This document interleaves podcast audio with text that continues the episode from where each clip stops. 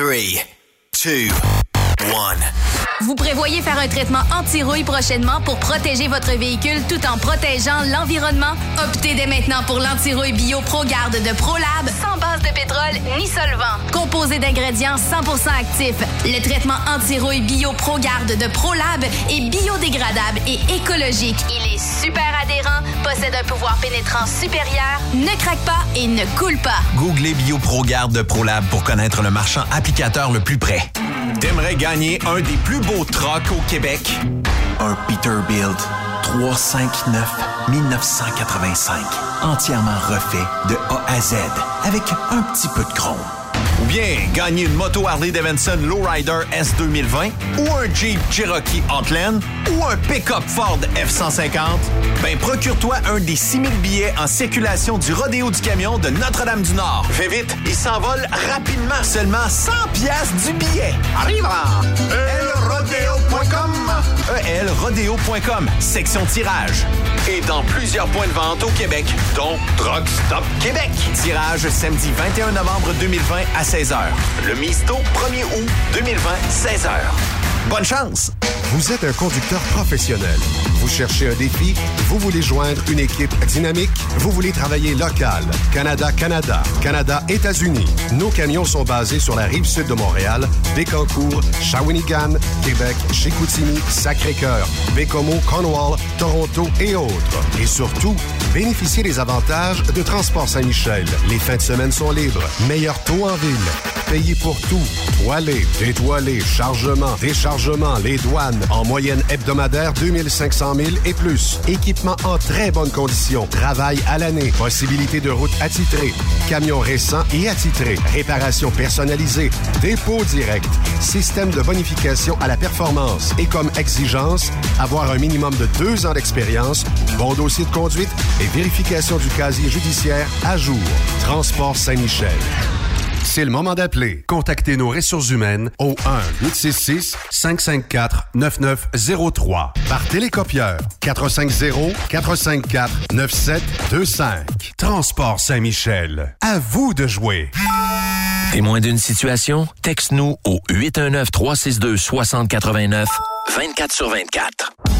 Wintergreen, une filiale de Kildare, recherche actuellement des camionneurs classe 1 pour du transport local. Le travail consiste en des quarts de travail entre 8 à 12 heures de nuit et les départs se font entre 20h et 22h, avec aucune manutention. Et c'est du transport local seulement. Nous offrons également de la formation dès ton embauche. T'as un permis classe 1 avec la mention FM? T'es passionné, débrouillard, tu es axé sur le service client? Nous souhaiterions te rencontrer. Contacte Amélie au 450 756 80 91 poste 229 450 756 8091 poste 229 ou bien par courriel à plante à commercial.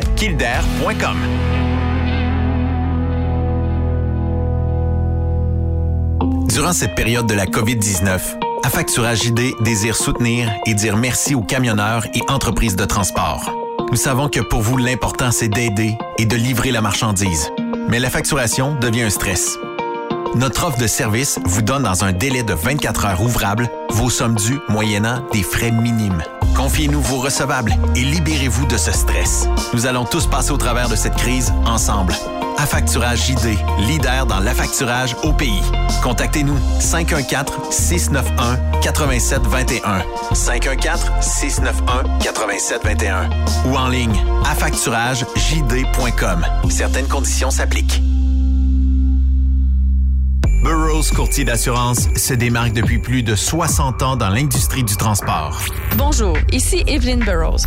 Notre cabinet d'assurance est un cabinet multiservice. Profitez-en pour mettre toutes vos assurances au même endroit. Cela vous apportera économie d'argent, des primes compétitives, un service efficace, rapide et un service personnalisé.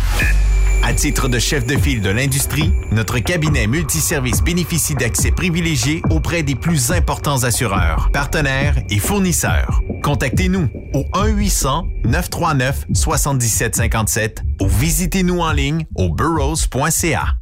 Quand le limiteur de vitesse est devenu obligatoire, qui représentait les conducteurs? Hmm, personne. Aujourd'hui, l'Association des routiers professionnels du Québec, l'ARPQ, est présente partout. Notre mandat, défendre l'intérêt de nos membres sur toutes les discussions entourant le métier. Tu as des idées? Tu veux faire partie des débats? Tu veux changer les choses? Deviens membre pour 11,50 par mois ou 40 sous par jour, ce qui est moins cher qu'un café. De plus, en utilisant nos nombreux services, vos économies couvriront largement le prix d'adhésion. Que vous soyez voiturier indépendant ou conducteur, faites partie de l'association. ARPQ.org. Faites-vous entendre. As-tu vu la nouvelle publicité de Transwest sur le site de Truck Stop Québec? C'est payant faire du team. Euh, En effet, c'est parce que ça donne entre 340 et 375 dollars par jour par routier. Avec tous les avantages qu'ils offrent, ça représente 2000 à 2500 dollars par semaine par routier. En cliquant sur leur publicité sur Truck Stop Québec, ils nous présentent des exemples de payes concrètes de routiers, des payes en fonction des différentes destinations et même des exemples de rémunération annuelle du routier. Parle-moi de ça. Enfin, une entreprise de transport qui est assez transparente pour montrer des exemples de paye. Et si on travaillait les deux là, on aurait tout un T4. Visitez de vrais exemples de paye sur groupetranswest.com. Vous préférez nous contacter par téléphone? Composez dès maintenant 1-800-361-4965, poste 284. Truck Stop Québec, la radio des camionneurs. Cette émission est réservée à un public averti. Averti de je sais pas quoi, mais on vous le redit. Truck Stop Québec. Vous écoutez TSQ Truck Stop Québec, la radio des camionneurs avec Benoît Thérien. Mesdames et messieurs, bonjour et bienvenue à TSQ. Alors bonjour Sophie. Aujourd'hui, une émission spéciale sur la santé. Oui, une émission spéciale. On va parler avec euh, des gens qui travaillent dans notre système de santé et euh, ben, des infirmières. En fait, on va avoir euh, Véronique avec nous et Josiane. Plus fort, plus fort, j'aime ça. Ah, wow, ça c'était sur Internet. Oui, Si sur vous notre êtes branché sur la page Facebook de TSQ, Truck Stop Québec. Comment ça va d'abord, Anne-Sophie Jacob? Écoute, avec une émission comme ça qui s'en vient, ça va très bien parce que je suis très curieuse et je suis contente qu'on puisse en parler. Les infirmiers, les infirmières, j'en veux à l'année longue. Ça, c'est un inside joke. Véronique est infirmière. C'est pas elle la camionneuse, non? Non, non, les camionneuses, on va les avoir plus tard. OK, parce qu'il y aura deux volets. Infirmière qui devient camionneuse. Véronique, bonjour. Comment ça va, oui? Ça va super bien, et vous? Ça va bien. Salut. Euh, votre pouls est à combien aujourd'hui? Parce que vous êtes une professionnelle. Euh, je dirais autour de 120. 120? Bon, OK. Quand même assez élevé. Ouais, c'est ça. Exactement. Une petite pause, ça ferait du bien. Savez-vous que moi, j'ai téléphoné à mon médecin, que je salue, M. Perrault euh, Turmel, euh, qui euh, s'inquiétait. Parce que moi, au début du mois de mars, j'avais un pouls assis à regarder euh, les nouvelles à 120. Ah, bon. Euh, c'est un peu trop, hein, ça. Euh, c'est quoi, un- pour un gars de 48 ans, là, c'est quoi le bon pouls à peu près? Là? Ben, c'est sûr que, tu sais, généralement, on parle entre 60 et 100 là, pour un pouls. euh, on parle d'une moyenne de 80 là, au repos. Sophie, Fait euh, que 120, c'est quand même beaucoup. Ouais. une jeune fille comme toi de 21 ans, ça, ça, ça palpite comment? Ah, écoute, 21 ans. Merci, Guy. Je te dirais Mhm. que je palpite à peu près à 80, justement. Ah oui, 80? Oui, ben oui. Au ça. repos. Au repos. Puis là, on n'entrera pas dans les détails santé, mais dans l'actualité, moi, je trouve qu'il n'y a pas beaucoup d'infirmiers et d'infirmières qui s'expriment. Donc, je veux, je veux vous donner la Coupe Stanley de l'infirmière qui s'exprime dans les médias. Vous êtes la toute première et il y en aura d'autres en cours d'émission. Cette émission spéciale avec, euh, bien sûr, en, en toile de fond, le convoi de notre ami Benoît et de notre ami Pascal. Oui. Parce que Transwest est revient à la maison. Revenez à la maison, s'il vous plaît. On était sur la côte euh, ouest américaine. Donc, euh, Véronique, nos questions vont porter sur la santé. Vous êtes à l'aise? Oui, pas de problème. D'abord, quel poste tu occupes exactement? Moi, je suis infirmière en pratique avancée. En pratique avancée, ça veut dire quoi exactement? Oui. Euh, ça veut dire en fait que euh, j'ai fait un bac et j'ai presque terminé ma maîtrise. Puis euh, dans mon rôle, en fait, euh, on, travaille là, conjointement avec la direction des soins infirmiers. Euh, puis on met à jour là, des méthodes de soins, des euh, des guides de pratique, des guides d'enseignement. Donc, euh, on a beaucoup des comités aussi puis des réunions de gestion OK. Puis c'est dans quelle région que tu pratiques exactement? dans la ville de Québec. Ah, OK, OK. Puis ça fait combien de temps? Ben là, si je comprends bien, tu es encore euh, aux études? Oui, c'est ça. Ben, tu sais, j'étais, j'ai fait ma technique, mon bac, tout ça, et là, Ouais. ben, j'ai poursuivi à la maîtrise. Euh, mais ça fait quand même quatre ans là, que je pratique dans ce, ce domaine-là. Lorsqu'il arrive des événements comme une pandémie ou encore un attentat, un accident, nous, dans le domaine routier, vous savez que les accidents, on connaît ça, hein, parce qu'on est une radio de camionneurs. Euh, La première fois que vous avez à rencontrer ce genre de situation-là, quel est votre feeling? Euh, vous voulez dire quand, quand il y a un accident, par exemple, euh, d'un accidenté de la route? Exactement. Tu sais, la première fois que ça se présente, Ouais. tu sais, vous êtes une recrue, là, vous arrivez, là. Alors, Ouais. on sort du théorique, là. La première fois que ça se présente, c'est quoi votre ressenti? Oui. Euh, ben c'est sûr que euh, ben, j'ai fait un petit peu euh, par mon parcours, j'ai été euh, à travailler à l'urgence. Donc c'est sûr que j'ai pas reçu des accidentés de la de la route, mais par contre, c'est sûr que dès qu'on a des personnes qui sont en salle de réanimation, c'est sûr que nous, notre état de stress doit s'augmenter, euh, augmente inévitablement. Euh, mais c'est sûr qu'on doit toujours être en contrôle là, de la situation, essayer d'être focus sur euh, c'est quoi les besoins primaires à, à combler chez le patient? Donc, est-ce qu'il y a une hémorragie active? Est-ce qu'on doit euh, faire la réanimation? Est-ce qu'on le, le médecin doit, doit intuber? Donc, c'est tout des. On doit vraiment avoir un portrait global de la situation là, pour essayer de maîtriser le cas là, qui se présente devant nous. Sans trop personnaliser le dossier, là, récemment, il y a eu un attentat, évidemment, deux morts, deux meurtres. Euh, la personne est accusée, etc. L'enquête va suivre Mhm. son cours. Mhm. Euh, Puis, euh, ben, ça donne comme ça le monde des petits des communications. Jacques Coco Fortin, c'est l'un de mes chums. Donc, sa, Mhm. sa conjointe a été tuée devant sa porte alors qu'il était allé fumer à l'extérieur. Ouais. Bon, et j'ai vu dans les topos à TVA et à Radio-Canada qu'il y avait une spécialiste de la santé. Je pense qu'elle est urgentologue. Oui. Et puis, Médecin, la dame a dû finalement, dans un contexte qui était familier, sa maison à elle, Mhm. sortir dans la rue et euh, pratiquer une intervention. Est-ce que le degré de stress, selon vous, diffère? Parce que quand on entre à l'hôpital, on s'attend à ça. Lorsque Ouais. ça arrive à l'extérieur du centre hospitalier, c'est autre chose. Euh, petite parenthèse, est-ce que vous, ça vous est déjà arrivé dans la vraie vie? Euh, heureusement, si on peut dire, j'ai jamais eu à être, euh, j'ai jamais été face à face avec une situation comme ça euh, dans la vie de tous les jours, là, dans la rue ou quoi que ce soit. Mais c'est sûr que euh, le niveau de stress est vraiment différent parce que là, premièrement, on n'a pas d'équipement. Donc, on n'a pas le matériel pour intuber les patients si jamais il y a un arrêt cardio-respiratoire. De plus, on n'a pas d'intervenants qui sont à côté de nous pour nous aider. Donc, vous, sachez, euh, vous savez que quand on est dans une salle de réanimation, c'est pas juste une infirmière. Il y a beaucoup, beaucoup de gens qui sont mobilisés, puis on travaille vraiment en équipe. Donc, euh, une telle doit prendre le livre, puis elle va dire, OK, toi, fais, mets, installe un cathéter, toi, fais ci, fais ça. Donc, c'est vraiment un entraide euh, avec les coéquipiers. Là, cette dame-là, elle était dans la rue, donc pas de coéquipier, pas de matériel pour l'aider, fait qu'elle était vraiment euh, seule, si on peut dire. Mais heureusement, ben, euh, étant donné que son, son bagage en, en urgence, elle a été assez rapide pour euh, penser à faire la réanimation cardio-respiratoire et tout ça. Donc, malheureusement, ça n'a pas pu sauver la patiente, mais euh, je suis sûre qu'elle a fait tout ce qu'elle pouvait. Ben oui, puis c'est tout à, son honneur de pouvoir être sortie dans la rue comme ça puis de faire justement tout ce qu'elle pouvait.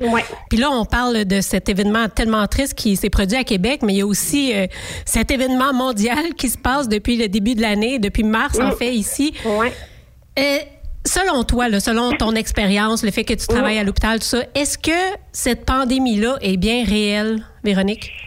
Ben oui, absolument. C'est sûr que cette pandémie-là est réelle. là. je veux dire, euh, oui, c'est sûr que là, présentement, la situation est un petit peu différente comparativement en mars dernier. On peut, en fait, le gouvernement nous dit présentement que la situation est sous contrôle, mais c'est sûr que les prochaines semaines sont quand même critiques. Euh, ce qui nous préoccupe beaucoup ces temps-ci, c'est la transmission communautaire. Donc, c'est la transmission vraiment chez la population générale et non pas dans les CHSLD ou dans les hôpitaux. Ouais. Puis, euh, tu sais, si on regarde les statistiques là, au, au niveau du, du site du gouvernement, là, c'est c'est quand même flagrant là, les chiffres. là. C'est beaucoup, beaucoup de cas, euh, beaucoup de décès. euh, puis, c'est sûr que euh, on, on essaie de maîtriser, si je veux dire, les techniques sanitaires, tout ça, ça, on les a déjà acquis comparativement au mois de mars. Mais euh, les cas continuent quand même d'augmenter de jour en jour. là. En France, pour les gens qui nous écoutent, parce que oui, nous sommes mondial, en France, ce soir, on dénombre 3900 patients en réanimation. Alors, évidemment, la France, c'est plus gros que le Québec. là. Mhm. Euh, ici, en fait, ça équivaut à peu près à 380 personnes ici. voilà le Si ratio. fait, euh, Ouais.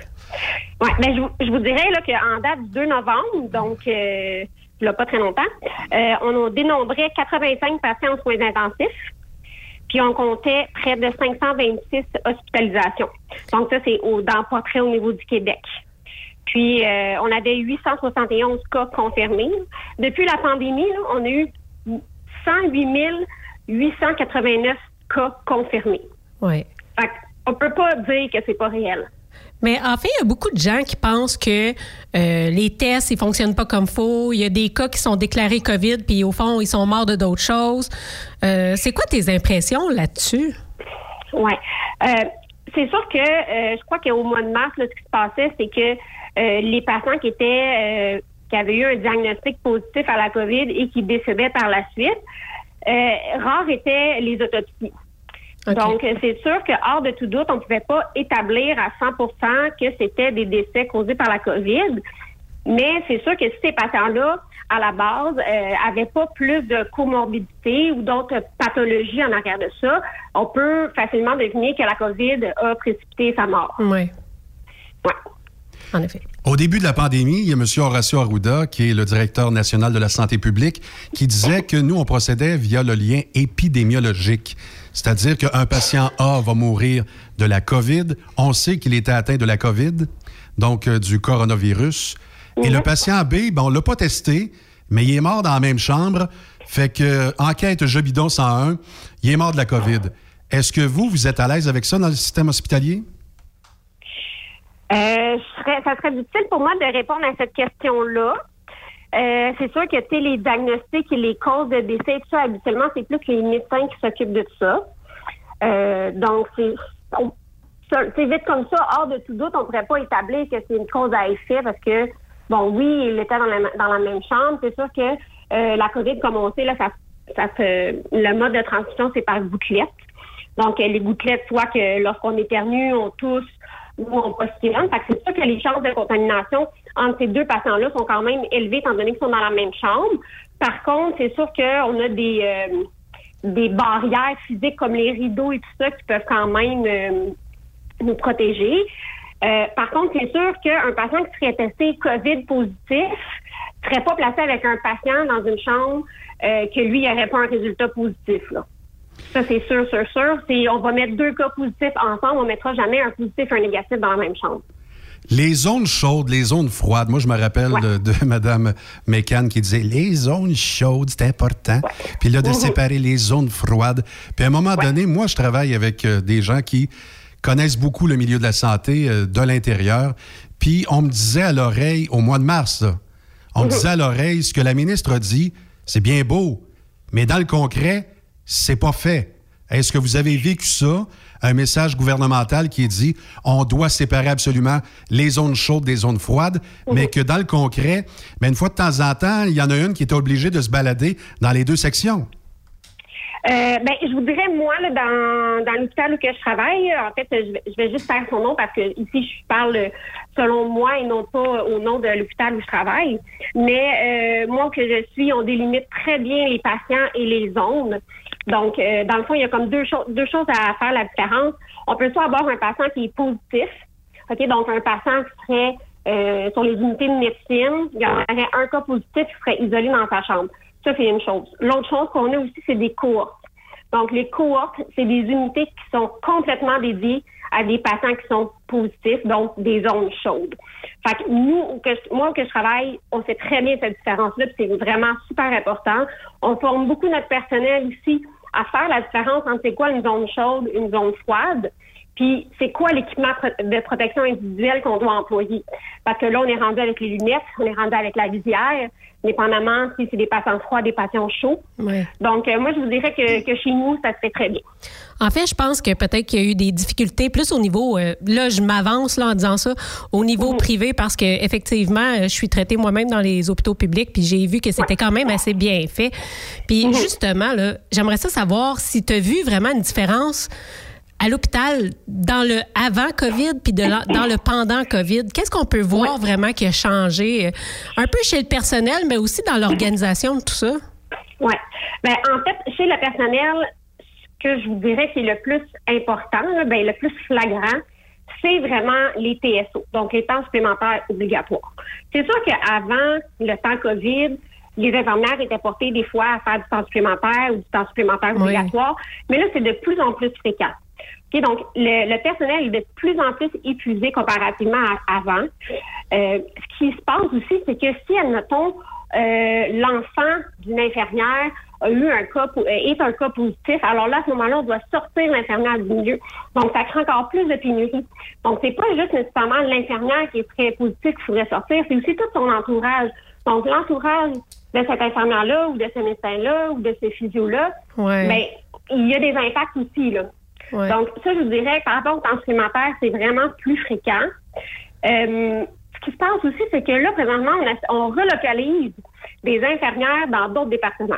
Donc, ce qui veut dire que des infirmières qui étaient, par exemple, au bloc opératoire, là, on sait que les chirurgies sont beaucoup plus euh, arrêtées. Oui. Donc, les chirurgies qui sont non obligatoires sont suspendues, mais ce personnel-là est redéplacé dans des secteurs chauds. Donc, on ne voyait pas ça avant. Hmm. Euh, autre chose aussi, on a fait appel à des retraités pour revenir ben sur le département. On a fait appel à des étudiants qui étaient en arrêt, euh, en arrêt pour congé d'études. OK, donc des étudiantes qui auraient fait, par exemple, la technique, qui seraient infirmières puis qui poursuivent au bac. Mais ces étudiantes-là, on les rappelle sur les départements. Parce qu'on leur dit, on est on n'a pas de staff, là. Fait qu'on a besoin de vous revenir. Ben, je suis comme contente de savoir que ce que tu dis, ça correspond un peu à ce qu'on entend parce que des fois, on se demande si ce qu'on entend, ça arrive pour vrai, tu sais. Puis justement, Mhm. tu parles du temps supplémentaire obligatoire. Je voudrais faire une parenthèse là-dessus parce que on le sait, chez les camionneurs, on a des, des horaires très rigoureux à respecter. Mhm. Et puis, euh, le temps obligatoire supplémentaire, on peut comme pas vraiment en faire. Hein? Nous, si on dépasse notre log, on peut avoir toute un ticket. Puis je me demandais, pour vous autres, obligatoire, tu sais, c'est quand même fou de ça. En tout cas, moi, je trouve ça quand même fou d'obliger des infirmières à faire du temps supplémentaire comme ça. Jusqu'à combien de temps est-ce que ça... Un combien- camionneur deviendrait dangereux à conduire trop longtemps, Ben ouais, c'est mais une ça. infirmière Ouais. deviendrait meilleure? Non. C'est- Moi, moi, Ah, j'aimerais non, ça ben, comprendre comment ça euh, marche, le temps obligatoire. Il n'y a, il y a pas de, à ma connaissance, il n'y a pas de limite. Il n'y a pas de barème. Il n'y a rien qui, qui encadre ça. Donc, un infirmière pourrait rentrer au travail deux jours à 8 heures. Normalement, son corps finirait à 4 heures. Là, elle sera en temps supplémentaire de soir. Donc, elle continuerait son corps de travail là, jusqu'à minuit.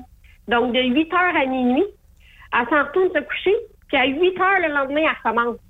Fait qu'elle n'a même pas, euh, sais, son compte le déplacement de une heure, là. Elle a à peu près 6 heures pour se coucher et elle recommence son autre corps de 8 heures, là. Mais ça, c'est dans quel pays, ça? Euh, c'est ici au Québec. Ici, au Québec. On Ici vit ça, Québec. là. On met en danger du personnel infirmier et par conséquent le client, le patient. Mhm. Parce que vous ne me ferez Mhm. pas à croire. Tu sais, vous avez beau avoir toutes les qualités du monde, Véronique. À un moment Mhm. donné, la machine humaine est à bout, là. Ben oui. Et ça, on le sait, là. On le sait, c'est pour ça que la FIC revendique nos conditions de travail. C'est pas juste pour, euh, pour euh, faire le. pour, nous- pour qu'on soit euh, entendu dans les médias pour le fun, là. C'est c'est vraiment une surcharge de travail. Qui, il y a des répercussions sur nous, inévitablement sur notre famille aussi. Ben oui. Et sur la, la sécurité des patients, là, ça, c'est sûr, c'est sûr. Mais pourquoi Mais on oblige les infirmières à faire du temps supplémentaire comme ça? C'est-tu parce qu'il manque de personnel? Il oui, il manque de personnel, puis encore plus pendant la pandémie, parce que là, pendant la pandémie, on a des, euh, des infirmières qui sont malades, qui Ben doivent oui. s'absenter, ou de la famille qui est malade, donc l'infirmière doit s'isoler. Donc, c'est encore pire. J'aimerais comprendre, s'il te plaît. Véro, je veux comprendre le système des agences. Moi, je connais rien Ouais. là-dedans. C'est un système Mhm. parallèle, ça? Ben, en fait, les agences, c'est comme du privé. OK? Fait que c'est des, ça peut être des infirmières, euh, des infirmières auxiliaires, des préposés qui travaillent au privé. Puis ces ag- agences-là, euh, ils sont appelés, comme par exemple, euh, on va dire, euh, un CHSLD va appeler l'agence, va dire, j'aurais besoin d'une préposée ce soir. Euh, Est-ce que tu peux me la prêter, entre guillemets? Donc, cette préposée-là va être euh, envoyée dans le CHSLD. Puis, euh, elle, dans le fond, euh, à chaque jour, elle peut s'en aller à plusieurs endroits. Là. Parce qu'elle n'est pas employée d'un centre, elle est employée de l'agence.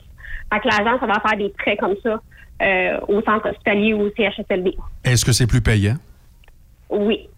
Mais en temps de pandémie, Ouais. c'est quand même pas quelque chose de sécuritaire en ce sens que s'il fallait que cette personne-là soit positive puis qu'elle sache pas encore de se promener comme ça, ça doit être pas recommandé, mettons.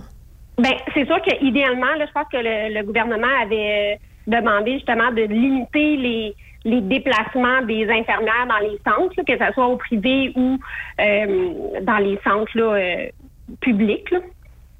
Euh, mais c'est sûr que idéalement, on espère que l'infirmière soit à l'affût de ses symptômes. Ouais. Comme on espère que la population générale soit à l'affût de ses symptômes aussi.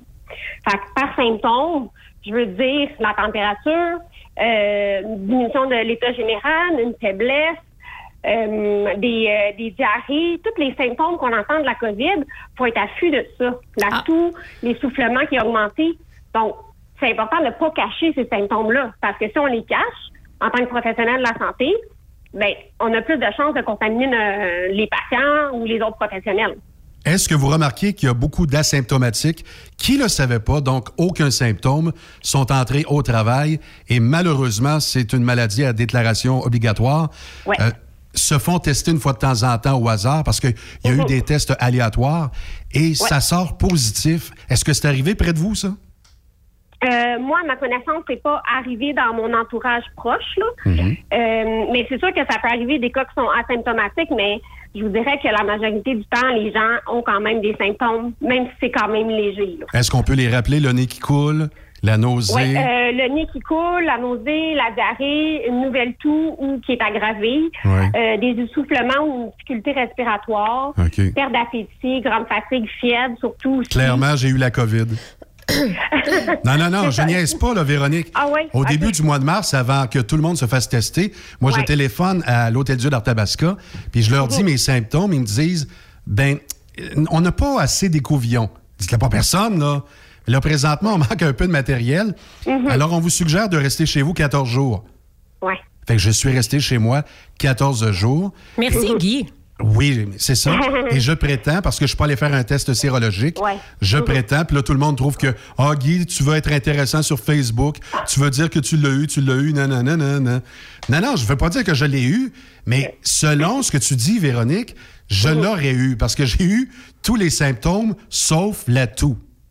C'est bizarre, hein? Ben, ouais, ben, tu sais, c'est sûr que des symptômes comme ça, ça peut coller avec plusieurs autres pathologies. Ça pourrait être en- dans ce temps-ci, ce qui va être difficile, je crois, c'est de diagnostiquer, ben, de faire la différence entre une grippe puis la COVID. Ah, l'influenza et la COVID, c'est pas mal pareil? Oui. Ben, sais, quand on va avoir l'influenza, on va avoir une fièvre, on va avoir une diminution de l'état général, on va être plus fatigué, Mhm. on va avoir des douleurs musculaires. Fait que ça se ressemble beaucoup. Ben, c'est ça. Le test aussi, Ça ça, ressemble- ressemble beaucoup, hein, Véro? Euh, j'ai jamais fait le test de l'influenza, mais j'ai fait le test de la COVID, par contre. j'ai fait le test de la COVID et c'était plus ou moins agréable. Ben justement, je voulais savoir si euh, tu t'étais fait percer le cerveau comme certaines personnes pensent. euh. Non, non, Ah, j'ai pas fait percer le cerveau, j'ai pas eu de puce qui a été implantée, là, je vous rassure tout de Ah, suite. bon. Pas de puce? Non, pas de puce, pas de pas de Attends, quand on va poser le 5G, tu vas voir que tu vas avoir envie d'aller chez Ikea, Costco. Hey, peut-être que la 5G J'ai existe déjà déjà, ils sont pleins. chez Costco. Hein? Tu vas glow in the dark. chez Costco. Ah non, mais c'est ça. Mais là, présentement, les gens savent pas trop sur quel pied danser. Puis on, on teste à plus de 20 000. Des fois même, on a des pics à 30 000 personnes Mhm. au Québec. J'ai l'impression que les gens qui ont des problèmes... Jean-Marc Parent, comment on l'étiquette, là? Ah, Il n'y a pas des maladies? Euh, comment qu'on appelle ça déjà? Hypochondriaque. Oui, c'est ça. Hypochondriaque. Quelqu'un qui est hypochondriaque, il va se faire tester au séjour. Mais justement, tu parles d'hypo- d'hypochondriaque. Oui. là. D'après moi, tu sais, là, quand on a commencé là, la vague en mars, on parlait beaucoup que les urgences étaient vides parce que, bon, là, le monde allait plus à l'urgence. Le monde avait un peu peur de Ouais. contracter le Mhm. virus. Est-ce qu'on n'aurait pas beaucoup d'hypochondriaques dans notre système? Parce que je pense que des fois, les urgences sont peut-être pas mal pleines de gens qui sont inquiets pour toutes sortes de raisons, mais que finalement, Mhm. je sais pas, je dis ça de même, là. Ben, c'est sûr qu'en temps non COVID, euh, c'est sûr qu'ayant travaillé à l'urgence, on a déjà vu des cas qui méritaient pas de se présenter à l'urgence. Ouais. Ça, c'est sûr. Les, je pense que les gens, des fois, ont de la difficulté, euh, c'est mon humble avis, là, de faire la différence entre est-ce que je dois appeler mon médecin de famille ou est-ce que je dois me présenter à l'urgence. Ouais. Il y a des cas qui peuvent attendre au lendemain. Là. Puis si vous me dites que vous attendez à l'urgence 4 heures, 5 heures, 6 heures, c'est peut-être parce que votre cas n'était pas si urgent que ça. Ouais. Naturellement. Mais- oui, c'est sûr que tu sais, les urgences en temps non pandémie débordait. Là, comme tu disais, c'est un petit peu peut-être un petit peu plus calme, mais euh, reste que les filles sont quand même euh, tout le temps dans le jus. Pour une urgence, ça prend quoi? Un bras cassé, il faut que ça saigne un peu. Moi, je suis déjà rentré à l'urgence à l'Hôtel Dieu de Québec et j'ai dit, je pense que je fais une crise de cœur. Ça a pas pris cinq secondes écart que j'étais plugué du petit orteil jusqu'aux cheveux Mhm. et j'ai passé six heures monitoré. Oui.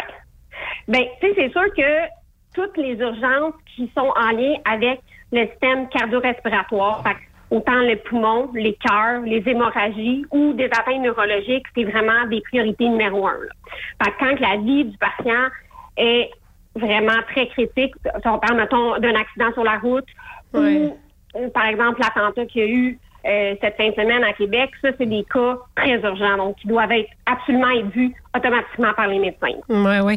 Justement, ça me fait penser quand j'ai fait ma paralysie faciale, là, on n'était pas Ouais. sûr que c'était un AVC.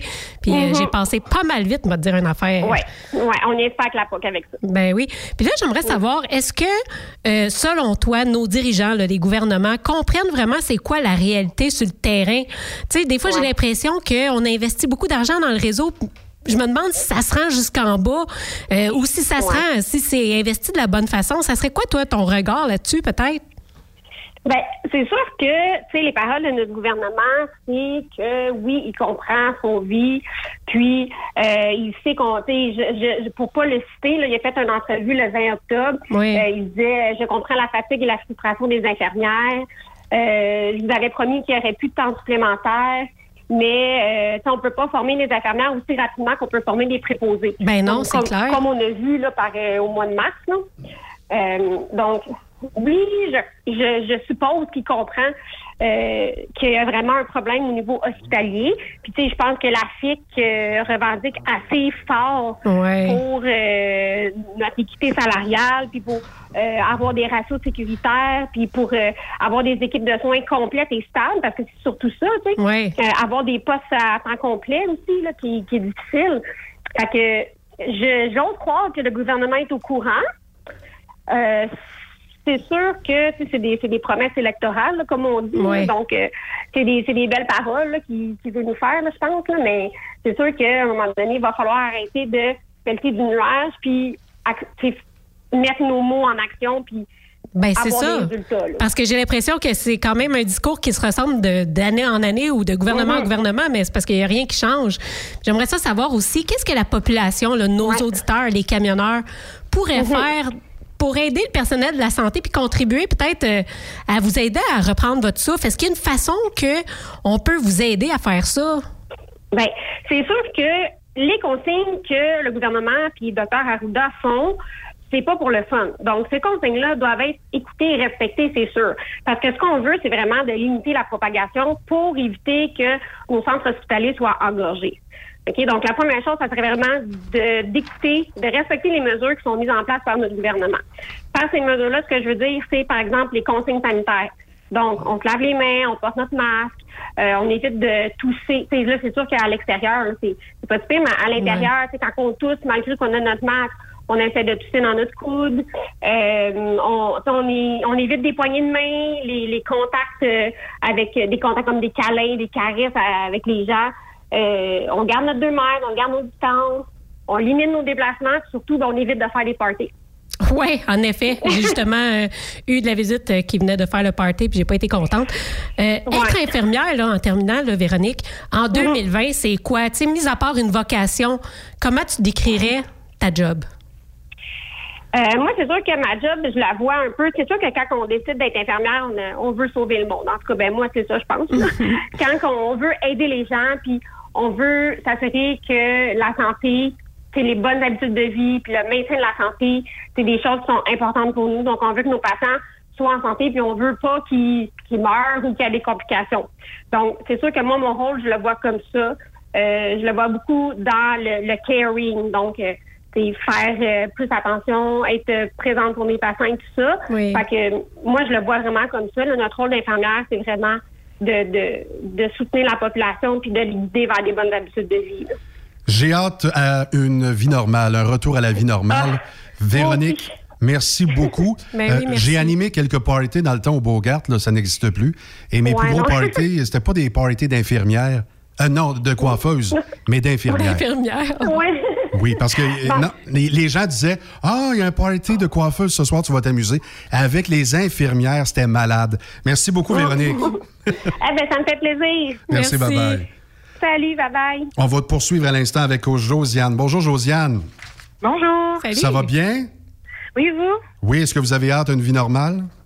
Oui, ça, c'est sûr qu'on veut tous retourner à nos vieilles petites habitudes, mais je pense que ça va changer malgré tout euh, beaucoup de choses euh, dans la perspective. Vous Ben êtes auxiliaire, infirmière auxiliaire dans la région de Québec. Est-ce que vous avez Euh, dans eu la des... rive sud de Montréal, moi. Rive-Sud de Montréal, excusez-moi. Euh, Est-ce que vous avez des cas de COVID dans votre hôpital en ce moment? Euh, oui, mais pas sur mon département à moi. OK. Est-ce que ça vous fait peur personnellement? Euh, moi, je l'ai attrapé. Ah ah! Moi, je l'ai eu. C'est sûr qu'il y avait une certaine peur que tout le monde ressent un peu là, au risque de me répéter de ma collègue. C'est sûr que l'anxiété est toujours présente. Euh, je voudrais que ceux qui ont des enfants, c'est encore plus pire. Euh, ceux qui, qui habitent avec des personnes à risque, ça reste que le danger il est là, puis on vit avec continuellement. C'est juste de savoir vivre avec. Je- ça doit être une question qui vous a été posée de nombreuses fois, mais comment vous l'avez traversé, cette COVID-là? Euh, ça a été euh, difficile, euh, l'isolement, euh, l'isolement. euh, moi, j'habite avec mes parents et ma soeur. Fait que c'est sûr que d'être isolée dans sa chambre, euh, j'ai été euh, quand même affectée là, au niveau euh, fatigue, euh, douleur musculaire. Je pense que je l'ai eu quand même léger contre, contre j'ai pas été hospitalisée, euh, ça a bien été, là, Ouais. mais ça risque que c'est pas juste une petite grippe, là. Je veux dire, euh, c'est difficile à, on, on a hâte que ça finisse quand on est là-dedans. Vous l'avez attrapé à quelle période? Euh, il y a de cela un mois, là. Un mois? Ah, quand même. Bon, OK. Moi, je pense que je l'ai attrapé au mois de mars. OK? Et je m'excuse, je vous annonce une très mauvaise nouvelle. c'est que je suis pas du monde depuis que je l'ai attrapé. Ben, je pense que je l'ai attrapé. Je suis vraiment pas du monde. Je suis fatigué. Je suis courbaturé. Pour vrai, j'ai mal partout. Hier, qu'est-ce que je t'ai dit, Sophie? Oui, j'ai hâte de retrouver ma voix. J'ai hâte de retrouver ma vraie voix parce que j'ai une voix FM, madame, habituellement. C'est moi qui fais la signature de cette station-là et je dis haut et fort Truck Stop Québec. Et là, il m'en manque un peu. Fait que j'espère que vous allez retrouver le dynamisme que vous aviez et pour très longtemps. Maintenant, euh, J'ai des, collègues qui ont encore des symptômes, là, puis ils l'ont, eu début mars, là, au début, début de la pandémie. Ah. Ben, justement, j'ai Et- des inhalothérapeutes, moi, qui m'ont dit qu'ils ont vu des gros dégâts chez des gens qui ont eu la COVID, puis que ça dure très, très longtemps, les séquelles. Moi, j'ai des gens en bonne santé, euh, tu sais, euh, vingtaine, euh, vingt, trentaine, puis euh, encore très malades de là. Fait que c'est pas... euh, tu sais, j'ai eu moi aussi la question beaucoup là, c'est juste une grippe. Non, non, euh, il Ouais. faut être conscient des conséquences, puis c'est pas parce que tu es en mauvaise santé, c'est pas... Ça arriver à tout le monde, puis on sait pas... Tu sais, euh, le problème aussi avec la COVID, c'est que d'une personne à l'autre, c'est pas les mêmes symptômes, c'est pas les mêmes conséquences. Fait que c'est pas parce que ton voisin l'a pogné que tu vas le pogner de la même façon que lui, juste en petite grippe. Oui, puis souvent, les gens vont regarder les statistiques puis ils vont dire Ah, mais tu sais, c'est pas si mortel que ça, fait que c'est pas grave, puis on devrait pas se confiner à cause de ça. Mais en fait, le problème, c'est peut-être plus dans le fait que, euh, que tu sois en bonne santé ou pas, ça peut t'affecter gravement en premier lieu. Donc, euh, évidemment, personne personne souhaite ça. Puis en plus de ça, mais ça peut engorger les hôpitaux à cause de, de la propagation qui peut être tellement rapide, si j'ai bien compris. Là. Exact. Mais les, les hôpitaux sont déjà à capacité euh, maximale, puis on essaie malgré ça de rentrer la pandémie, puis euh, c'est difficile. C'est sûr qu'il y a des soins qui copent. là.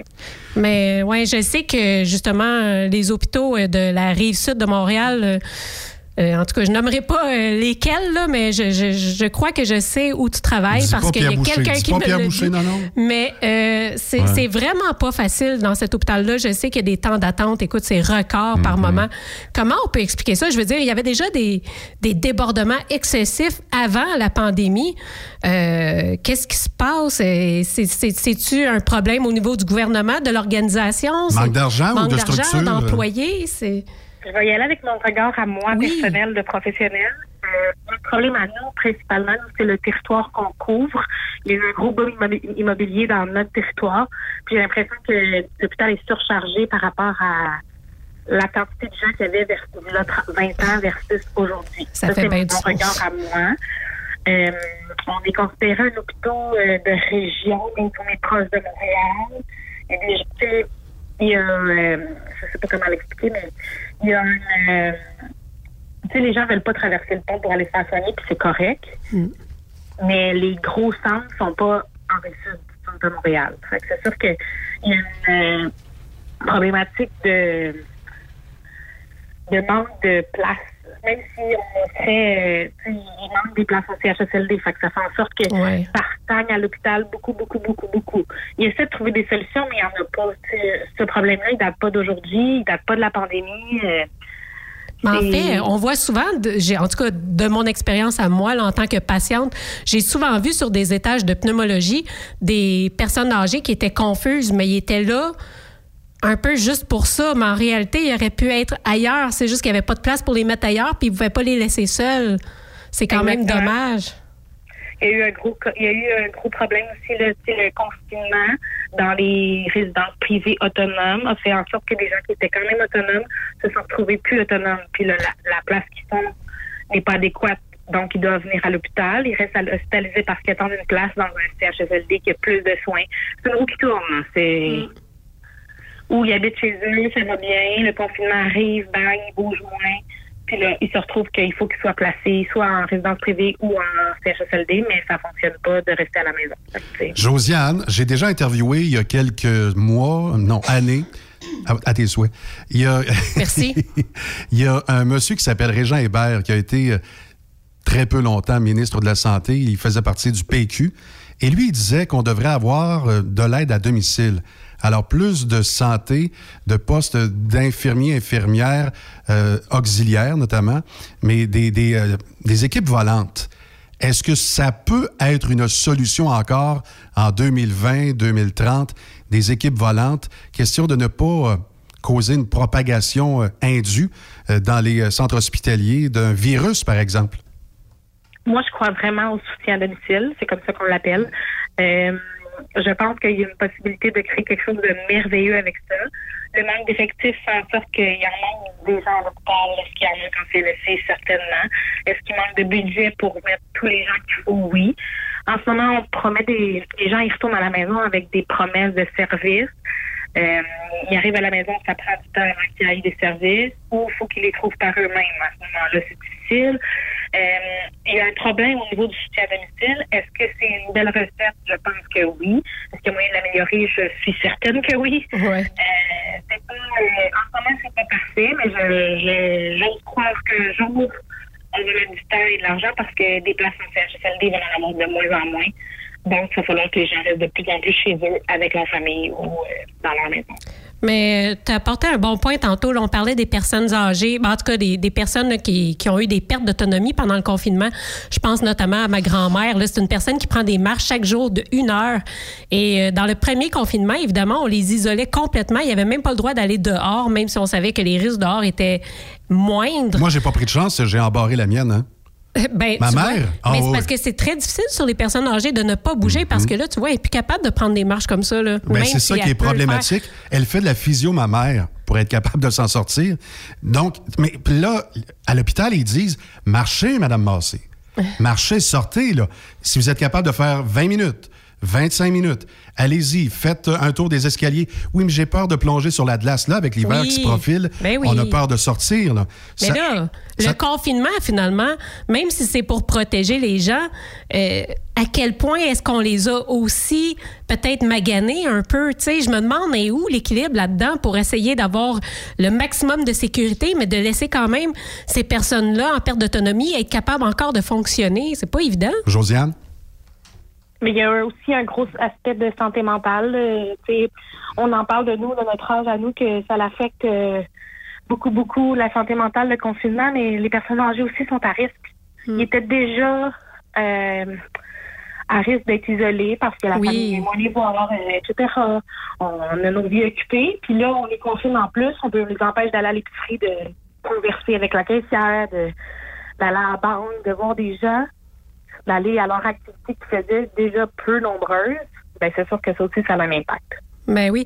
Je ne sais pas si on a plus de cas, justement, de, de troubles de santé mentale dans les hôpitaux depuis le début du confinement. Euh, je ne sais pas si tu serais au courant de ça. Malheureusement, je peux pas répondre. Là. Je travaille pas en psychiatrie ni à Ouais, l'urgence, mais je suis sûre que ça a un impact, pas nécessairement dans les hospitalisations, mais c'est sûr et certain que il va ressortir du lait de ça. Là. Ben oui. Bon, Josiane, il y a quelques minutes qui t'appartiennent sûrement devant le petit écran, le téléviseur. Ce qui ressort dans les médias, est-ce que c'est la réalité terrain? Euh, je pense qu'ils mettent beaucoup l'emphase sur le fait qu'il va manquer de place si, mettons, euh, ça arrive beaucoup. c'est comme la deuxième vague est très grande, puis la première aussi, c'était le même problème. Puis c'est vrai que c'est la réalité dans le sens où si euh, il y a des hospitalisations en quantité euh, phénoménale, je sais pas où qu'on va les mettre. Mais est-ce que c'était déjà l'enfer? Puis est-ce que, mettons, moi, sur mon département, à moi, c'est l'enfer, puis il n'y a pas de COVID? Oui. Est-ce qu'on en parle? Pas assez, selon moi. Ben c'est vrai que c'est pas d'hier qu'on a des problèmes de manque de lits. Euh, Est-ce que tu penses que la COVID va apporter les changements qu'on aurait besoin? En tout cas, on aimerait y croire, là, mais est-ce que tu penses que ça va être peut-être l'élément déclencheur vers un changement euh, qui va se réaliser pour vrai? Parce que ça fait quand même des années qu'on en parle, puis il n'y a pas l'air d'avoir rien qui bouge. J'ose espérer que oui. Selon moi, j'ai l'impression que le manque de personnel va juste s'amplifier. Puis, est-ce que ça, ça va causer des fermetures de lits? Je pense que oui. On l'a vu, moi, euh, c'est pas mon hôpital à moi, mais à Saint-Jean-sur-Richelieu, j'ai vu qu'il y avait eu des fermetures de lits causées par le personnel. Il faut s'attendre à ce que ça va venir de plus en plus. Je pense que le problème de manque de personnel va affecter les lits disponibles bientôt, rapidement. Qu'est-ce qui fait qu'il manque de personnel? Qu'est-ce qui fait, euh, je sais que d'être infirmière ou de travailler dans les soins de santé, c'est réellement pas, j'allais dire, invitant là, en 2020, mais qu'est-ce qui fait que c'est si difficile de par ton expérience à toi? Qu'est-ce que tu pourrais nous partager là-dessus? Il y avait déjà une grosse problématique avant la pandémie. Moi, je vous parle pour mon centre hospitalier à moi. Il y a eu beaucoup, beaucoup, beaucoup de départs durant la pandémie causés par euh, l'arrêt ministéri- ministériel a fait en sorte que beaucoup de gens devaient être obligatoirement à temps plein. Il y a des gens que ça faisait des années qu'ils travaillaient à temps partiel puis ça les convenait avec leur milieu de vie, avec leur mode de vie, leurs enfants ont été obligés de travailler à temps plein pendant des mois. Ces gens-là ont quitté. Y avait beaucoup de gens qui pensaient quitter aussi euh, parce qu'ils étaient fatigués, parce qu'il y avait autre chose en tête. Mais ça leur a juste donné la petite poussée pour dire OK, c'est assez, on a assez abusé de moi maintenant. Fait que c'est sûr que est-ce que de redorer la profession pourrait aider, je pense que oui. Mais en ce moment, il faut se battre pour nos conditions. Fait que c'est sûr qu'en ce moment, ce qu'on voit dans les médias, c'est juste du négatif par rapport à notre profession. Fait que ça donne pas au- envie aux jeunes de venir Ben la faire. Sauf qu'il faut régler des problèmes avant de la redorer. Je pense que c'est sûr qu'il il faut que ça se fasse. Syndicalement parlant, je pense que c'est Mme Nancy Bédard qui vous représente. oui, exactement. Est-ce que vous êtes fier de Mme Bédard? Oui, euh, je trouve que dernièrement, elle a fait beaucoup de sorties choc. Euh, je pense qu'elle a une belle équipe derrière elle. Euh, il essaie de faire du mieux qu'on peut, sauf que on a toujours le couteau dans qui nous dit Oui, mais vous êtes un service essentiel. Fait que tu sais, on peut pas faire des grosses grèves demain matin et arrêter tout et dire C'est comme les policiers. Exactement. Fait que c'est sûr qu'on a les mains liées dans nos moyens de pression, nos moyens de. J'ai l'impression qu'il essaie fort. Est-ce que je me sens bien représentée pour l'instant? Oui. Que pour répondre à ta question, oui. Est-ce qu'il y a des disparités entre corps de travail? C'est-à-dire, pour nous, le client, le patient, là, celui qui paye des taxes, on pense que vous êtes tous de la même équipe. Or, il y a les médecins spécialistes, le chirurgien, le médecin de famille qui vient faire un tour une fois, deux journées à l'hôpital, retourne dans un GMF. Ensuite, vous avez l'infirmière, l'auxiliaire, la préposée, euh, La maintenance. la maintenance. Inhalothérapeute, Bon, ma sœur, elle travaille, elle, comme préposée à la maintenance, puis euh, elle a eu, euh, par la porte d'en arrière, une augmentation. Est-ce que vous sentez qu'il y a euh, des, des silos euh, dans le centre hospitalier? Euh, côté salaire, vous voulez dire? Ben, même pas le côté salaire. C'est que chaque profession, on dirait, mais ça, c'est moi qui vois ça, que c'est une équipe. L'équipe des infirmières, l'équipe des médecins, l'équipe des préposés. Est-ce qu'on est ensemble? Est-ce qu'on est so-so solidaire? Parce que je sais que c'est différents syndicats, donc euh, c'est c'est pas les mêmes négos en même temps. Mais est-ce qu'il y a une solidarité? Là, les préposés viennent de gagner des points là, à cause de la COVID. Est-ce que les préposés vont appuyer les infirmiers infirmières? Je pense que côté comme préposé et soins infirmiers, il y a quand même une, euh, une bonne alliance. OK. Euh, il y a eu, nous, dans notre euh, centre hospitalier, là, dans le fond, notre CISS, il y a eu beaucoup d'alliances côté arrêt ministériel, puis tout ça, qui a été fait avec les deux syndicats là, conjointement, le syndicat des préposés et le syndicat infirmière, infirmière Villard Mhm. Inalo. Euh, c'est sûr que je pense que syndicalement parlant, je suis pas au courant de tout, mais c'est sûr qu'idéalement. Ben, vous êtes c'est bonne, moi, je trouve. c'est mieux de se battre en silo parce que euh, il y a des, des enjeux qui sont zéro les mêmes. Nous, on se bat beaucoup pour les quotas, les ratios de patients. Les préposés, oui, c'est important, mais ça reste que c'est pas, mettons, je pense, leur priorité. Nous, c'est vraiment, personnellement, c'est ma priorité. Je- J'espère que c'est une des priorités du syndicat. On se fait dire que oui, mais je pense que chaque syndicat a ses enjeux différents. Et c'est pour ça qu'il faut que euh, soit un petit peu séparés. Est-ce qu'il y a un enjeu côté hiérarchique? Je pense que ça dépend beaucoup de. Je sais du côté anglophone, sur l'île de Montréal, il y a un peu moins de parité entre médecins puis, mettons, nursing. Nous, est-ce qu'on le voit? Pas beaucoup. Sérieusement, euh, il y a une bonne relation avec les médecins, ça va bien. Euh, avec les préposés aussi. Euh, c'est un métier tellement difficile préposé qu'on on essaie de faire du mieux qu'on peut pour les aider puis euh, les soutenir là-dedans parce que eux aussi, ça tombe comme des mouches. Puis c'est c'est les soins directs aux patients qui écopent. là. C'est les de se faire laver les dents, de se faire laver. euh, tu sais, c'est- c'est- c'est la base, mais c'est la base qui tourne les coins ronds. Là. Oui. Euh, Josiane, j'aimerais ça savoir, là. Tu sais, des fois, on entend des infirmières ou, euh, en tout cas, toutes sortes de gens dans le personnel de la santé qui essayent de parler, qui essayent de, qui sont comme des lanceurs d'a- d'alerte, qui veulent dire euh, haut et fort que euh, ils se font promettre de l'aide, puis finalement ils l'ont pas reçu. On va saluer Denis l'infirmier qui est à l'écoute, Ben qui oui. lui fait de la radio X, puis qui arrête pas de demander de l'aide. Il crie haut et fort. Mais justement, il y a de plus en plus de lanceurs d'alerte ou de gens qui ont peur de parler, ils ont peur de perdre leur emploi. Est-ce que c'est quelque chose qui te fait peur, toi? Parce que j'ai vu, euh, justement, je connais une infirmière euh, qui, à qui euh, on avait fait quelque chose qui avait absolument pas de sens. Elle m'en a parlé. Quand je lui ai demandé si elle voulait que ça sorte dans les médias, même anonymement, euh, oui, ça a été silence radio. J'étais plus Silence. capable de parler. C'est pour ça je d'ailleurs qu'on apprécie oh, votre Dieu, collaboration aujourd'hui. Ben oui, c'est ça. Fait que je, je voulais, je sais pas, tes impressions là-dessus, peut-être. Ben, moi, j'ai pas peur. Je vous dirais que j'étais quand même réticente aujourd'hui à l'entrevue dans le sens où je suis quelqu'un qui a des opinions franches. Fait que je me gênerais pas de les dire. Est-ce que je peut-être je vais avoir un téléphone demain? Peut-être. Euh, je pense que c'est nécessaire que certaines personnes le font. Je trouve que les médias euh, vont pas. Il y a beaucoup de gens qui ont quitté le système de la santé là, durant la pandémie. C'est Oui. le temps d'aller chercher des. Je trouve que c'est le temps d'aller chercher des Des forces vives, neuves. Des, des, non, mais des backups de ces gens-là. Pourquoi ils ont Ben oui. quitté les situations d'horreur qu'ils ont vues? Ces gens-là sont plus dans le réseau. Là. Ils ont le temps de parler, puis ils ont, ils ont des choses à dire assez importantes, assez graves. là. Il y a Mais des en gens qui ont vu l'horreur là, dans les RPA. Là, Ben euh, oui. Quand la, la pandémie a explosé, là, euh, les morts et tout, là, j'ai des collègues ils, ils ont quitté parce qu'ils se sont remis de ce qu'ils ont vu. Là. Mais j'aurais aimé ça, que la- moi, que le gouvernement aille parler avec ces gens-là. Puis, tu sais, pas, euh, pas les dirigeants d'hôpitaux et tout ça.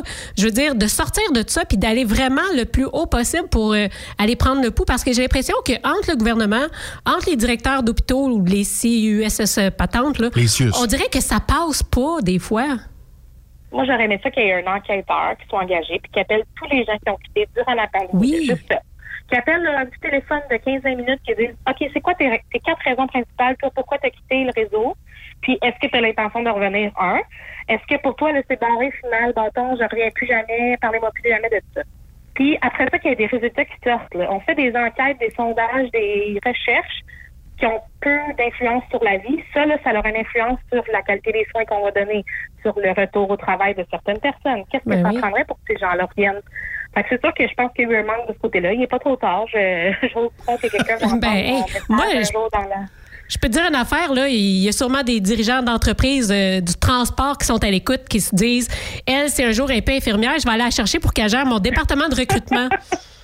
Ah, c'est sûr que je- je- pour l'instant, j'adore mon travail, mais c'est sûr que si les conditions ne s'améliorent pas, euh, il y a peut-être d'autres portes qui vont s'ouvrir pour moi. Mais j'espère que vous n'allez pas quitter le réseau de la santé parce que On le sait que vous êtes bonne. On sait que vous êtes professionnelle jusqu'au bout des ongles. On sait que le patient, c'est ce qui est de plus important. Et vous êtes là pour euh, améliorer le sort de plusieurs et même de sauver des vies dans ce cas-ci. Et puis, euh, on parle de la COVID, mais il y a bien d'autres maladies aussi. Puis vous êtes toujours au rendez-vous. Alors, Josiane, merci infiniment. J'espère qu'on va se reparler dans un autre euh, débat. Euh, celui de la COVID, je suis un peu écœuré, là, je vais vous avouer. J'aimerais ça passer à autre chose, mais j'ai tellement hâte que sais, qu'on parle de quelque chose qui va bien. La journée où vous allez avoir un chef de cabinet, un ministre de la Santé qui va dire T'as sorti à Truck Stop Québec, on l'a entendu, puis on applique. Cette fois-là, je vous paye une bouteille de champagne. On laborera ensemble euh, lorsqu'on sera plus confinés. Ben écoute, on va leur envoyer le podcast, on sait jamais, puis on n'a pas dit ton nom de famille, fait que tu devrais être correct. Uh-huh. Parfait. Ben, merci beaucoup. Merci. Merci. Voilà. Alors, c'était Josiane Trudel. Mais non, c'est une joke. Elle s'appelle pas Trudel. N'importe quoi. Là, il y en a une qui s'appelle Trudel qui va recevoir un Imagine dans le réseau de la santé. Ouais. Une infirmière, je sais pas, moi, Rouen Aranda. C'est toi qui as parlé à Truck Stop Québec. Mais c'est, ça dit tout. Le fait qu'on doive parler de façon anonyme, pour moi, ça dit tout. On est dans une démocratie où on devrait avoir de la liberté d'expression, mais on a un premier ministre qui dit non. Après cette pause, Encore plusieurs sujets à venir. Truck Stop Québec. Jean-Guy Houd est sur Facebook et il a un bon sujet. Son sujet de prédilection, c'est ProLab, les huiles, les graisses. Évidemment, c'est bon pour la maison, le PL100 pour tout ce qui crie un peu. J'en ai offert à ma voisine. C'est excellent. Et des Gilles Tremblay qui viennent une fois de temps en temps en studio, il y en a plein chez ProLab. Vous ne saviez pas ça, hein? Vous allez faire un tour chez ProLab, pas à Thetford, non, non, sur Facebook, pardon? Oh oui, dans votre téléphone intelligent, votre ordinateur portable. Vous allez sur ProLab Facebook. Dans l'encadré rectangulaire, c'est écrit ProLab Techno Lube. ProLab Technoloube, c'est 100% québécois. C'est une entreprise d'ici, une équipe dédiée, une expertise dans la lubrification de toutes pièces d'équipement, des produits de haute qualité et surtout des économies. Le comptable, il va vous aimer. Des économies de carburant et bien plus. On vous invite, chers auditeurs de Truck Stop Québec, à aimer la page Facebook de ProLab Technolube pour suivre les anciennes publications ou les nouvelles capsules de Jean-Guy Houd Tabaslac. ProLab Technolube sur Facebook. Cette année, le rodéo du camion n'aura pas lieu en raison de la COVID-19. Mais son tirage, par contre, oui! Tu veux gagner un Peterbilt 359 1985, une moto Harley Davidson Lowrider S 2020, un Jeep Cherokee Outland 2020, un Ford F 150 2020. Procure-toi ton billet au coût de 100 dollars. elrodeo.com, elrodeo.com, section tirage et dans plusieurs points de vente au Québec, dont Truck Stop Québec. Tirage samedi 21 novembre 2020 à 16h. Mise tôt 1er août 2020 16h. Pour plusieurs camionneurs et brokers, la comptabilité, c'est compliqué et ça demande des heures de travail. Céline Vachon, comptable dans le transport depuis 20 ans, est votre solution. Roulez l'esprit en paix. Céline s'occupera de votre comptabilité, votre tenue de livre, vos déductions, vos remises de taxes, vos impôts personnels et de société, et même du démarrage de votre entreprise. Le tout sous une même adresse. Vous êtes meilleur pour rouler? Nous, c'est de faire votre comptabilité. Un seul numéro. 450 649 1744. 450 649 1744. Céline Vachon, une vraie mère pour les camionneurs. As-tu vu la nouvelle publicité de Transwest sur le site de Truck Stop Québec? C'est payant faire du team. Euh, En effet, c'est parce que ça donne entre 340 et 375 dollars par jour par routier. Avec tous les avantages qu'ils offrent, ça représente 2000 à 2500 dollars par semaine par routier. En cliquant sur leur publicité sur Truck Stop Québec, ils nous présentent des exemples de payes concrètes de routiers, des payes en fonction des différentes destinations et même des exemples de rémunération annuelle du routier. Parle-moi de ça. Enfin, une entreprise de transport qui est assez transparente pour montrer des exemples de paye. Et si on travaillait les deux, là, on aurait tout un T4. Visitez de vrais exemples de paye sur groupetranswest.com. Vous préférez nous contacter par téléphone? Composez dès maintenant 1-800-361-4965, poste 284. Truck Stop Québec, la radio des camionneurs. Durant cette période de la COVID-19, Affacturage ID désire soutenir et dire merci aux camionneurs et entreprises de transport. Nous savons que pour vous, l'important, c'est d'aider et de livrer la marchandise. Mais la facturation devient un stress. Notre offre de service vous donne dans un délai de 24 heures ouvrables vos sommes dues moyennant des frais minimes. Confiez-nous vos recevables et libérez-vous de ce stress. Nous allons tous passer au travers de cette crise ensemble. Affacturage JD, leader dans l'affacturage au pays. Contactez-nous 514-691-8721. 514-691-8721. Ou en ligne, affacturagejd.com. Certaines conditions s'appliquent. T'as de l'information pour les camionneurs? Texte-nous au 819-362-6089. 24 sur 24. Vous êtes un conducteur professionnel. Vous cherchez un défi? Vous voulez joindre une équipe dynamique? Vous voulez travailler local? Canada-Canada, Canada-États-Unis. Nos camions sont basés sur la rive sud de Montréal, Bécancour, Shawinigan, Québec, Chicoutimi, Sacré-Cœur, Bécomo, Cornwall, Toronto et autres. Et surtout, bénéficiez des avantages de Transport Saint-Michel. Les fins de semaine sont libres. Meilleur taux en ville. Payé pour tout. Toilé, détoilé, chargement, déchargement, les douanes. En moyenne hebdomadaire, 2500 000 et plus. Équipement en très bonne condition. Travail à l'année. Possibilité de route attitrée. Camions récents et attitrés. Réparation personnalisée. Dépôt direct. Système de bonification à la performance. Et comme exigence, avoir un minimum de deux ans d'expérience, bon dossier de conduite et vérification du casier judiciaire à jour. Transport Saint-Michel. C'est le moment d'appeler. Contactez nos ressources humaines au 1-866-554-9903 par télécopieur 450-454-9725. Transport Saint-Michel. À vous de jouer. Wintergreen, une filiale de Kildare, recherche actuellement des camionneurs classe 1 pour du transport local. Le travail consiste en des quarts de travail entre 8 à 12 heures de nuit et les départs se font entre 20h et 22h, avec aucune manutention. Et c'est du transport local seulement. Nous offrons également de la formation dès ton embauche.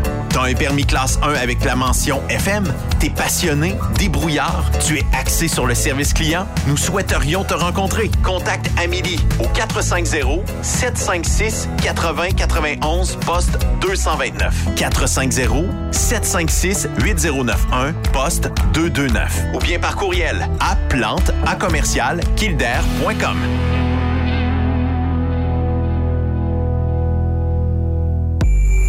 Quand il est question d'assurance, pensez à Burroughs Courtier d'assurance. Faites équipe avec Burroughs Courtier d'assurance pour avoir accès aux programmes spécifiquement conçus pour vous, les camionneurs.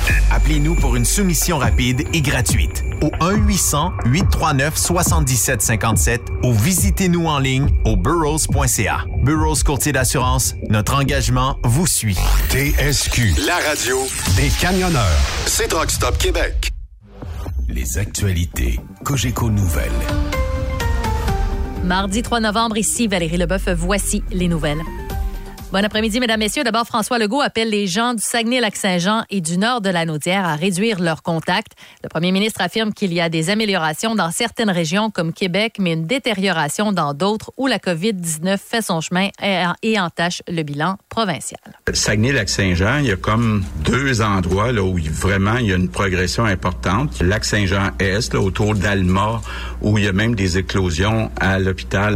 Puis il y a Jonquière, où là aussi il y a une grosse L'autre région, c'est l'Anodière Nord. Là, la situation s'améliore dans l'Anodière Sud, mais il y a un gros problème dans l'Anodière Nord, entre autres autour de Joliette. Malgré une stabilité à l'échelle de la province depuis cinq semaines, M. Legault affirme qu'il faut rester prudent, qu'on n'est pas à l'abri d'une explosion de cas et d'un tsunami d'hospitalisation comme dans d'autres pays. La santé publique du Canada recommande maintenant trois couches pour le masque non médical contre la COVID-19. Elle estime qu'il y a une meilleure protection avec une couche intermédiaire filtrante. Le directeur national de la santé publique du Québec, le docteur Horacio Arruda, se dit d'accord. On, sait que les couvre-visages n'ont pas tous le même niveau d'efficacité, euh, que notamment le nombre d'épaisseurs supplémentaires va être un, filtrant supplémentaire, ce qui va par contre être des fois plus difficile à respirer, mais je pense qu'on ne peut pas être contre cet élément-là. Euh, je vais de l'avant avec la même recommandation. Élection présidentielle américaine maintenant, la classe politique québécoise semble unanime à souhaiter l'élection du démocrate Joe Biden ce soir à l'issue du scrutin présidentiel américain. Louis Lacroix.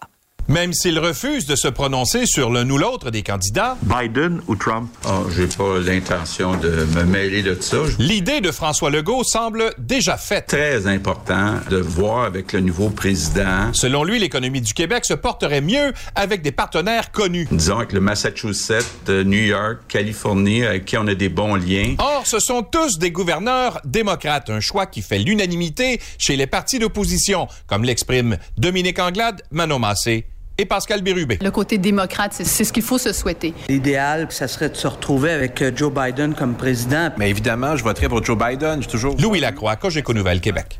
En ce jour d'élection présidentielle aux États-Unis, un juge fédéral a ordonné aux inspecteurs du service postal de passer au peigne fin deux dizaines d'installations de traitement du courrier. C'est dans le but de repérer les bulletins de vote postaux à la traîne pour qu'ils soient envoyés immédiatement. Des centres postaux d'États clés comme la Pennsylvanie, le Michigan et la Floride sont notamment visés. Des entreprises comme Netflix, Crave et Disney Plus seront bientôt soumises à la loi sur la radiodiffusion.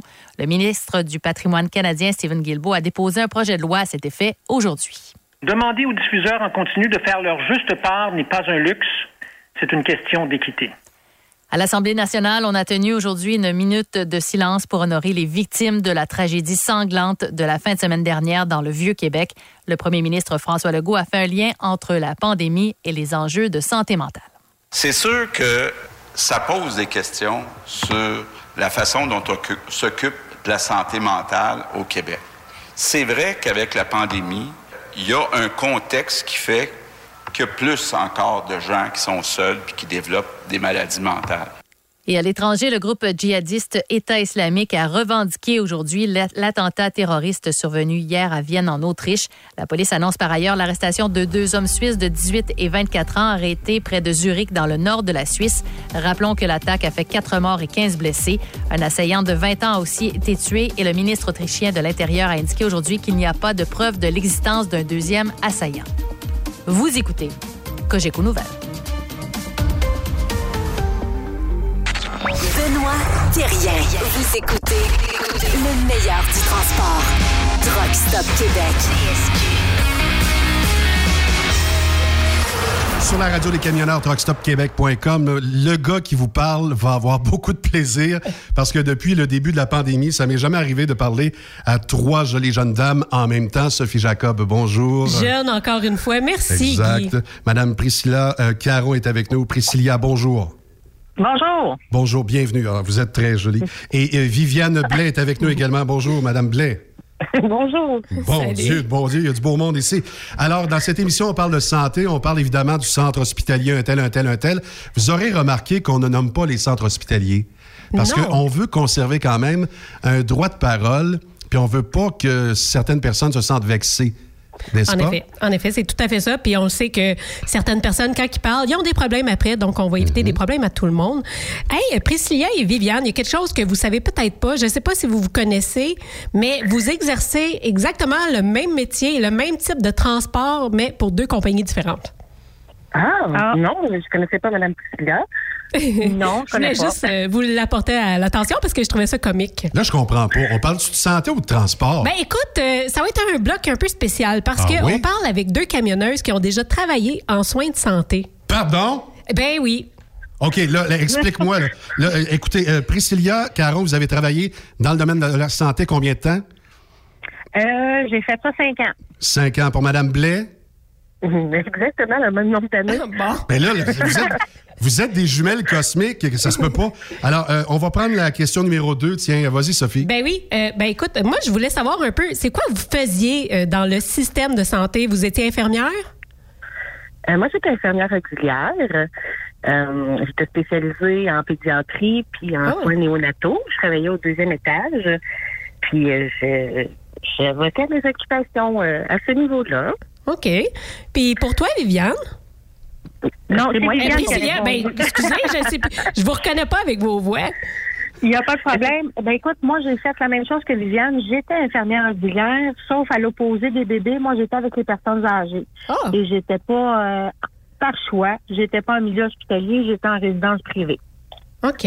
Puis selon vos expériences là, respectives, euh, est-ce que vous pensez que notre système de santé est malade? Priscilla? Malade? Ouais. Euh, je dirais que le mot est faible, malade. Oh. Oui.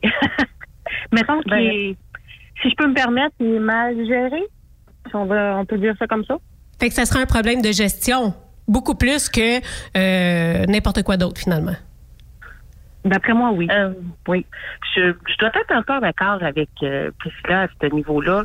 Euh, pour ayant travaillé avec euh, des collègues en or, euh, c'est surtout au niveau de la gestion du personnel qui était le problème.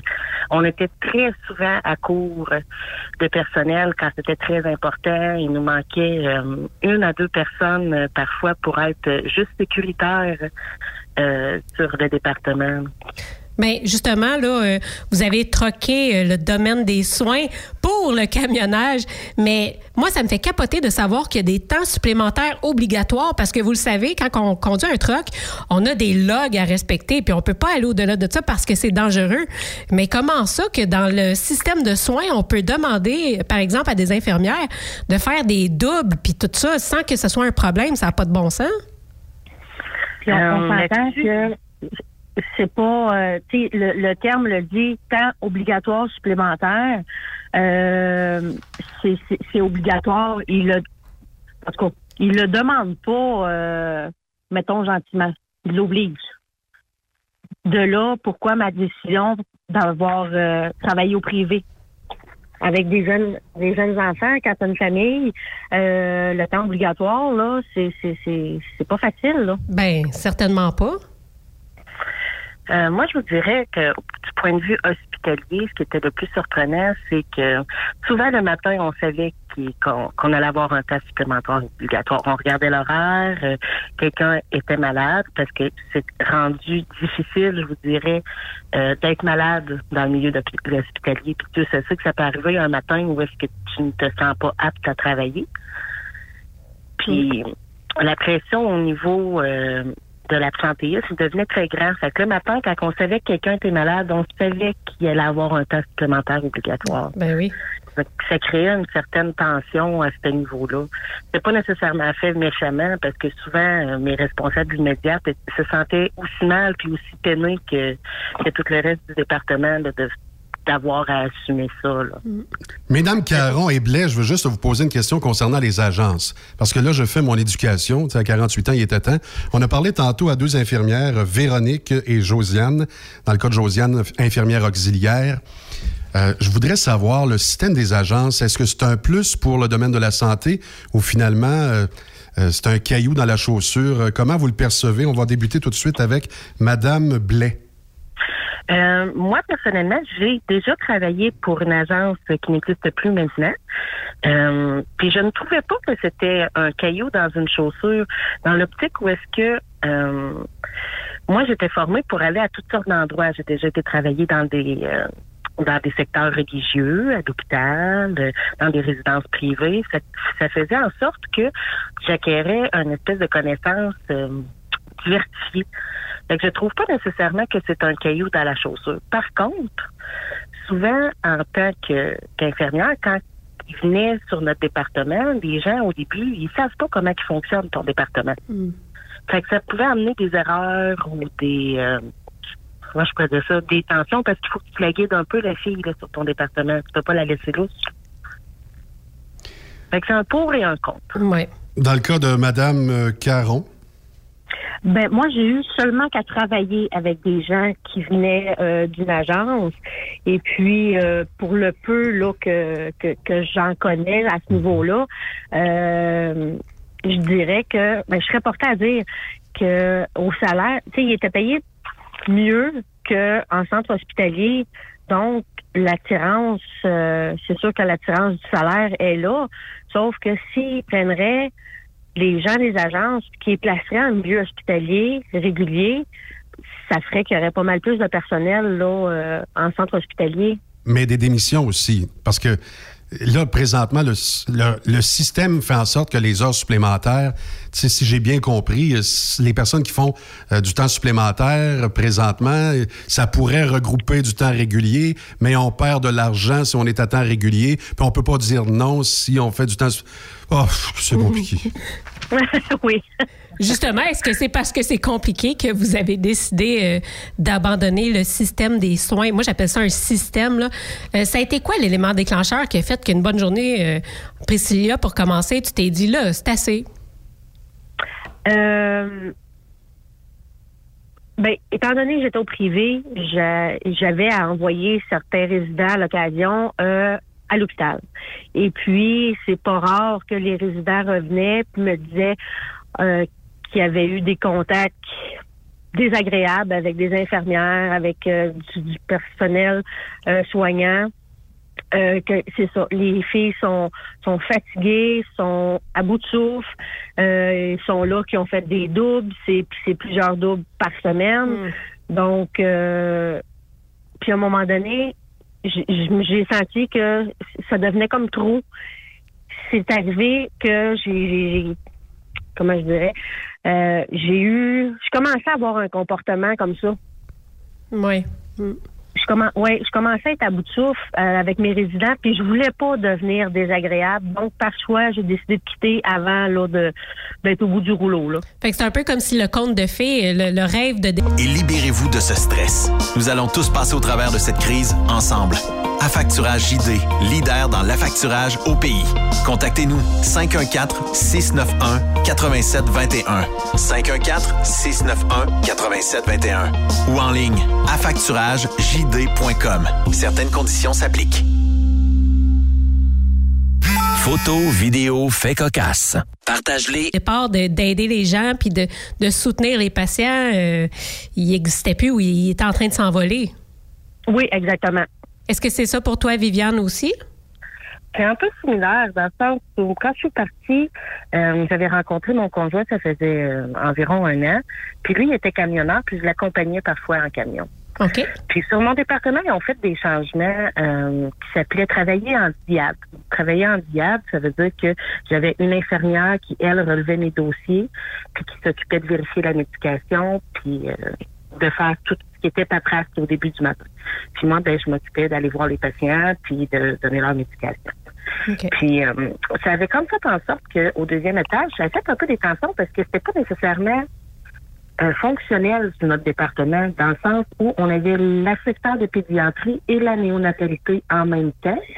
Donc, je m'occupais de, de- d'enfants qui avaient, exemple, euh, une pneumonie, une grippe ou euh, une gastro. Je m'en allais prendre un petit bébé dans mes bras après, tout neuf, naissant.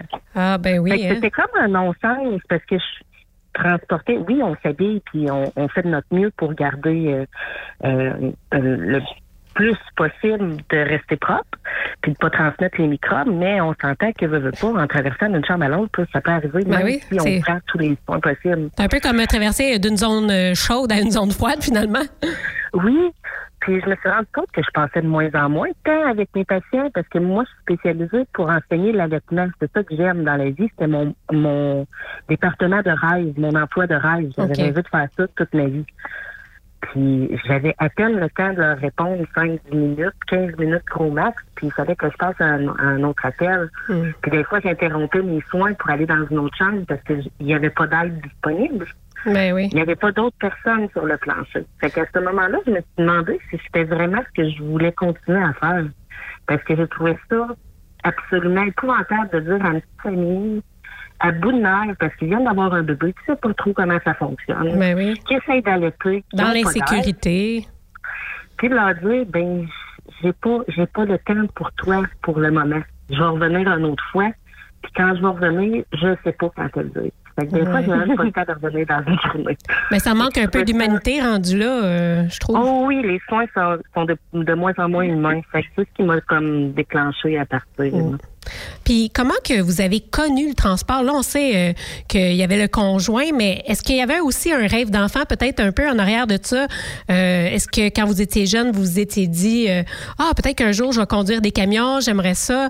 Comment que c'est venu l'idée de devenir camionneuse? Viviane? Euh, moi, dans le fond, j'ai toujours été un peu bohème. J'ai toujours aimé euh, euh, changer de place, visiter d'autres coins. puis, j'ai regardé les camions, mais sans nécessairement penser un jour faire carrière là-dedans, parce que c'est une grosse affaire à conduire. tu sais. Puis, en voyant mon conjoint faire, puis en étant assise à côté, ben, j'ai comme apprivoisé, apprivoisé un peu la bête, qu'on peut dire. Puis euh, j'ai tenté ma chance de faire mon cours, puis ça m'a énormément plu d'avoir la- cette espèce de sensation de liberté où est-ce que t'as pas euh, il n'y a pas personne qui dépend de toi d'une certaine façon. Tu es Ben un oui. peu ton propre boss. Puis, tu sais, la grosseur du camion, avec le temps, on, on l'oublie parce qu'on on s'est habitué, là, tu sais. Ah, ben oui, ben oui, je recule ça comme si de rien n'était. ben oui, c'est ça. Priscilla, c'est venu comment pour toi? Ben un peu la même chose que Viviane. Euh, mon conjoint a toujours été camionneur, lui toute sa vie. Et puis euh, moi aussi, j'allais euh, à ce moment-là, il faisait du local, par exemple. Euh, que j'allais prendre, euh, j'allais passer des journées avec lui. Puis à un moment donné, quand est venu le, le, le moment de penser peut-être à changer de, de domaine, euh, j'avais, j'envisageais peut-être aller pour une compagnie qui faisait qui promène des manèges, là, pour pas Ah, nommer oui. de compagnie, une compagnie qui promène des manèges là, de, de- d'une ville à l'autre. Puis là, je me dis, oh, ça serait le fun, mais ça prend un cours de camion pour faire ça. Donc, euh, c'est pas à cette compagnie que j'ai abouti, mais j'ai euh, j'ai fait le cours et puis euh, c'est ça. On fait du team maintenant, puis euh, c'était pas un rêve de petite fille parce que moi aussi quand j'embarquais dans, dans le camion, je me disais mon doux que c'est gros. Mais euh, c'était ça. c'était pas un rêve de petite fille. Ben oui, puis comment ça s'est passé, votre transition? Est-ce que, tu sais, justement, là, les camions sont gros, il y avait des craintes un peu. Puis là, ben, vous partiez quand même toutes les deux d'un domaine où, en tout cas, il y a beaucoup, beaucoup de femmes euh, infirmières. Puis là, ben, vous vous plongez dans un domaine euh, majoritairement d'hommes. Euh, est-ce qu'il y avait des craintes? Est-ce que, est-ce que ça s'est bien passé? Viviane? Euh, oui, ça s'est bien passé. Moi, j'ai commencé dans une, com- euh, une compagnie où est-ce qui était très, très accueillant. Puis qui, reçoivent souvent des sorties de l'école. Puis euh, j'ai adoré mon expérience. J'ai pas eu la sensation euh, d'avoir été comment je pourrais dire ça? D'avoir subi du sexisme ou quoi que ce soit. Les gens, ils sont sont plutôt accueillants puis ils t'aident la plupart du temps. là. Fait que j'ai pas eu de, de, de crainte ou de mauvaise euh, attitude à mon égard. Ben, sens-toi bien à l'aise, là, mais j'aimerais ça savoir si tu serais prête à nommer la compagnie. Puis honnêtement, je ne sais pas c'est qui, mais tu sais, ça serait intéressant peut-être pour les débutants de savoir c'est où. Euh, oui, ben je, je sais pas. Ben, je pense pas que ça leur dérange. c'est la compagnie Transport Mat. OK, OK, intéressant. Euh, c'est euh, c'est sur les copeaux. Que c'est pas du tout ce que je fais maintenant. Maintenant, je travaille sur du team moi aussi. Oui.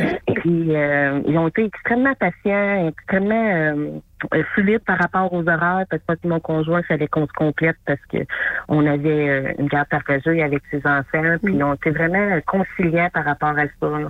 Ben tant mieux parce qu'on sait que c'est pas toujours euh, le cas pour tout le monde, mais je suis très contente d'entendre ça. Puis pour toi, Priscilla, ça s'est passé comment? Euh, ben, ça s'est très bien passé. Je dirais que ça a commencé même, pardon, ça a commencé à l'école. Euh, on était quatre filles dans notre groupe. Ah, quand même. Sur, euh, oui, quand même. Puis ça, c'était, moi, j'étais dans un groupe de soir. Puis juste là, les garçons euh, qui étaient avec nous autres, euh, super sympathiques. Euh, ceux qui avaient plus de facilité dérangeaient pas venir nous aider. Puis il y avait pas de, de on sentait pas zéro animosité là versus les si je peux dire par rapport au sexe là. C'est autant une fille autant un gars avait besoin d'aide euh, tu sais fait que ça a commencé là le, le, le bien-être de pas se sentir euh, catégorisé dans un métier de gars. Et puis euh, puis moi dans la compagnie que je suis ben j'ai sorti de l'école j'ai fait mon euh, ma- mon intégration qu'appelle euh, avec la même compagnie puis je suis toujours à l'emploi avec eux. Puis euh, vu que c'est du team euh, il y a beaucoup beaucoup de femmes. Donc euh, pour la compagnie là ça passe euh, ça passe très bien là. Euh, jamais eu de de commentaires négatifs ou euh, absolument pas. Puis vous travaillez où par curiosité, si, si vous voulez le dire, là, naturellement? Ben, moi, je travaille pour le groupe je travaille pour le groupe Transouest à la Chine. OK. Viviane? Moi, je travaille pour Prince Logistique. Ah, bon, ben. Ah oui, j'ai été vraiment chanceuse de travailler pour eux parce que mon, mon conjoint il avait beaucoup d'expérience. Moi, j'en avais aucune. Puis ils m'ont quand même fait confiance. J'ai été euh, très, euh, très reconnaissante à ce niveau-là. Ben oui, puis euh, vous êtes vraiment, vraiment dans le même domaine, là, tu sais, c'est Ouais. quand même comique. Ah oui. Probablement qu'on s'est déjà croisés sur la route. Ben oui. Il y a peut-être des chances. Puis est-ce que est-ce que vous voyez des différences ou peut-être des ressemblances même entre le métier que vous pratiquez maintenant, camionneuse, Puis infirmière, ou est-ce qu'il y a des choses qui, qui sont similaires ou c'est complètement différent comme domaine? Oh mon Dieu, c'est complètement différent. Oui. Ben, on opère. Non, oui, il faut, faut que ça roule, par exemple. Exact. Les heures sont là, mais ça se passe tellement différemment. Tu je veux pas, t'es jamais, t'es jamais au même endroit. Tu roules tout le temps. Fait que les paysages sont absolument merveilleux euh, à plusieurs niveaux. Fait que t'as pas l'impression que c'est euh, une tâche. Moi, j'ai pas l'impression que c'est une tâche. Non, exactement. Je vais dire comme Vianne, j'ai pas je dis toujours, j'ai pas l'impression de travailler. Moi, je voyage, puis euh, je roule, puis c'est correct. C'est pas comme de se lever à tous les matins, prendre la voiture, se rendre au travail. Puis on n'a pas, oui, on a la sécurité sur la route, c'est sûr, mais on n'a pas, en tout cas pour ma part, on n'a pas personne à s'occuper. Moi, c'est c'est- c'est ce qui a fait une grande différence. Ayant eu cinq enfants en garde partagée, euh, étant infirmière régulière cinq ans, là, c'est, euh, excusez l'anglicisme, c'est me myself, puis euh, c'est merveilleux Enjoy. comme ça. ben oui. oui, oui, oui. Hey, je vais vous poser chacun une, différent- une différente question. Euh, Viviane, je vais commencer avec toi. Euh, Qu'est-ce qu'on pourrait souhaiter à nos infirmières euh, qui sont pas mal, pour la plupart, à bout de souffle là, présentement? Oh mon Dieu. Euh, que le gouvernement engage la relève, qui respecte ses paroles, qui, a- qui engage, comme il avait promis il y a quelque temps, là, qui respecte ses paroles puis qui, qui amène euh, la relève sur les départements. Ils en ont besoin. Mm. Tout à fait. C'est ça que je leur souhaite. Ben oui. Puis Priscilla, je vais te demander à toi, qu'est-ce qu'on peut souhaiter aux femmes camionneuses, puis les, les femmes qui, comme vous, euh, aimeraient peut-être faire un changement de carrière. Vous, vous avez eu le courage de le faire. Qu'est-ce qu'on pourrait leur dire à ces femmes-là?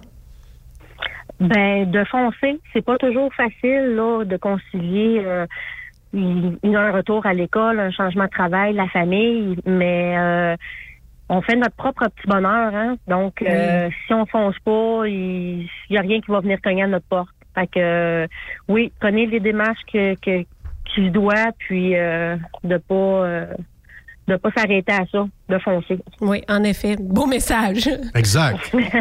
Ah. Eh bien, merci, mesdames. Vous avez exactement le même profil de carrière et c'est étonnant qu'on ne se connaisse pas auparavant. Je ne comprends pas. C'est la première rencontre. Ben Alors, oui. il faudrait refaire ça, Mme Caron-Bégin, On se fera un party de, de troqueuses euh, ici à Truck Stop Québec. Oui. Euh, dans la normalité, et Viviane Blain. Mesdames, merci et bonne route. Merci Ben, beaucoup. merci beaucoup. Bonne soirée à vous. Merci. C'est quand même extraordinaire. hein? Ben, tout à fait. Moi, j'adore ça. Puis, tu sais, de voir que ces femmes-là ont eu le courage, là, comme qu'on disait, de, de faire de leur carrière quelque chose de positif, puis qui aiment, qui ont Mhm. foncé vers un métier où, euh, justement, il faut apprendre à conduire des gros mastodontes. Bravo. Ouais, parlant de mastodonte, je parle pas de Benoît, mais de ce qui conduit, c'est le convoi 2020 Transouest avec Pascal et Benoît. Probablement euh, pesant sur euh, le steering en ce moment, beaucoup plus que quand ils sont partis. Mais là, ils s'amusaient avec des gadgets. Tu sais, dans nos automobiles, on a des gadgets. Là. Ah. Ouais. Ah. Ça bip. Pip, pip, pip, pip, sais, quand tu vois pas le véhicule en avant, il y Oui, ben il y a un bruit. Là. Bon. Ben, ils pourront nous raconter ça. Ben, ils pourront nous dire c'est quoi les nouveaux gadgets à bord du nouveau Peterbilt. Également, euh, nous euh, confirmer qu'ils sont bel et bien de retour à la maison parce que j'ai peur qu'ils s'en aillent dans une direction où le vice, euh, admettons Vegas, tu t'en vas Ouais. vers euh, Las Vegas, euh, le vice. Imagine, tu t'en vas jouer dans les machines alors que tu peux pas jouer dans les machines. Euh, Ben écoute, peut-être qu'ils vont rester là, euh, tu sais, un peu comme euh, dans le, film de Party. Comment ça s'appelle? Hangover? Oui, Hangover. Écoute, euh, peut-être qu'on les reverra pas tôt. Non. On se préparera pense. d'autres bonnes émissions. Moi, ça me dérange. Ouais. Et en plus, on le fait pour une bonne cause, ce Centre Oui. Jeunesse de Montréal. Alors, si vous désirez euh, donner, vous allez faire un petit tour sur la page Facebook de Transwest et sur Messenger, vous dites à qui je dois m'adresser pour donner au Centre Jeunesse de Montréal. La Fondation vous attend. De l'autre côté de la pause, les infos Cogeco Média. Après cette pause, Encore plusieurs sujets à venir. Rock Stop Québec. Oh! Hey, ça n'a plus de bon sens. Rendu que je dors plus la nuit. Qu'est-ce qui arrive, mon bon chum camionneur? Regarde, moi là, je veux bien donner un bon service à mes clients. Mais là, là, j'ai un problème. Ben oui, mais c'est quoi ton problème? Regarde, j'arrive toujours en retard. Ah, regarde. C'est rendu que le moteur, il manque de torque, là, puis il boucane. Puis le matin, j'ai de la misère à partir quand il ferait trop fret. là. Y a-tu quelque chose que tu pourrais faire pour m'aider à, je sais pas, à être plus performant? Back up, back up. Hey, quelque chose pour toi, oui. Un petit secret caché pour moi, toi? Là, là, écoute bien la grosse voix qui est juste là, là. Le DBF4 nettoie et lubrifie la canalisation, la pompe et les injecteurs, ce qui rendra votre moteur bien plus performant. Hey! J'aime ça, j'ose avec lui, lui. Ça, ça veut dire, là, que si je prends du, du BF... euh, du DBF4. C'est ça? Ça, ça veut dire que je vais être capable d'en faire plus.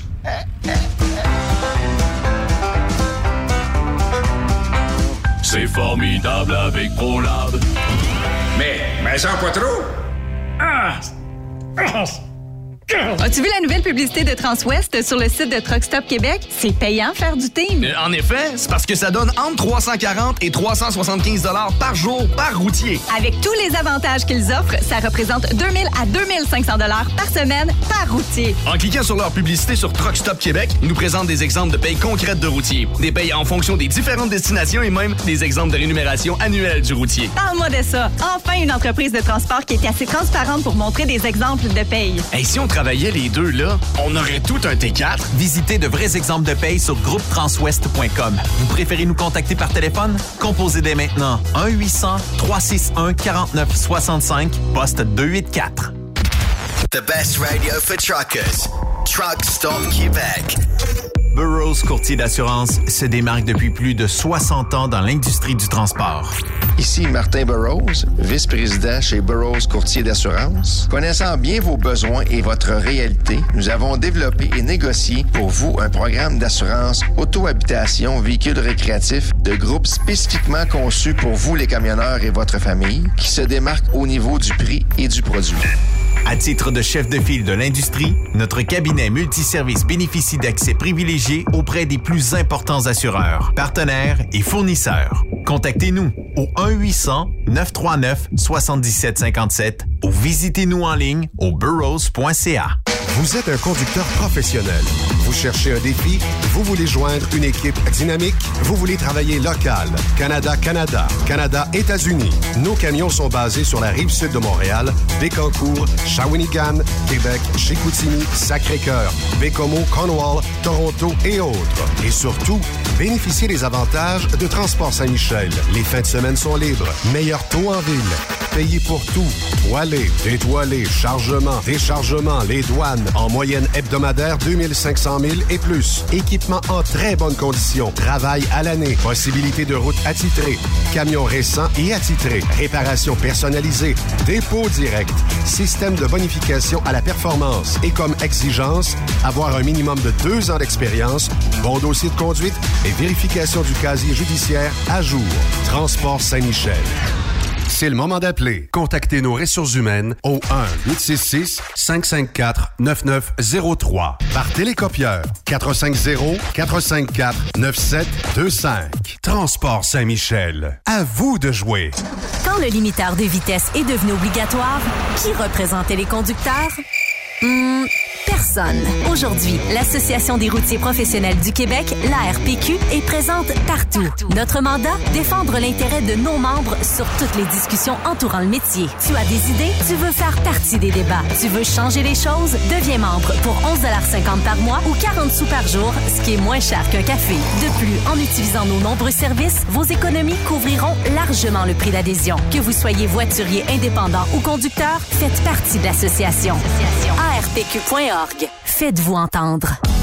Wintergreen, une filiale de Kildare, recherche actuellement des camionneurs classe 1 pour du transport local. Le travail consiste en des quarts de travail entre 8 à 12 heures de nuit et les départs se font entre 20h et 22h, avec aucune manutention. Et c'est du transport local seulement.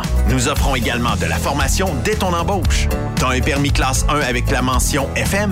T'es passionné, débrouillard, tu es axé sur le service client? Nous souhaiterions te rencontrer. Contacte Amélie au 450 756 80 91 poste 229 450 756 8091 poste 229 ou bien par courriel à plante à commercial kildare.com.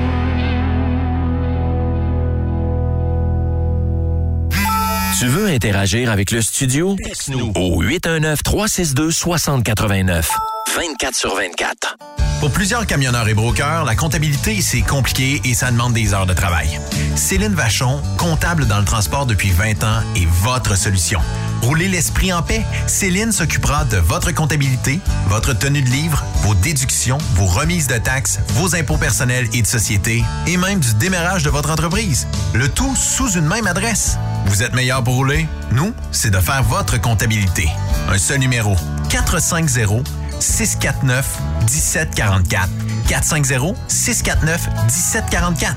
Céline Vachon, une vraie mère pour les camionneurs. TSQ. Qu'est-ce que ça veut dire? Truck Stop Québec.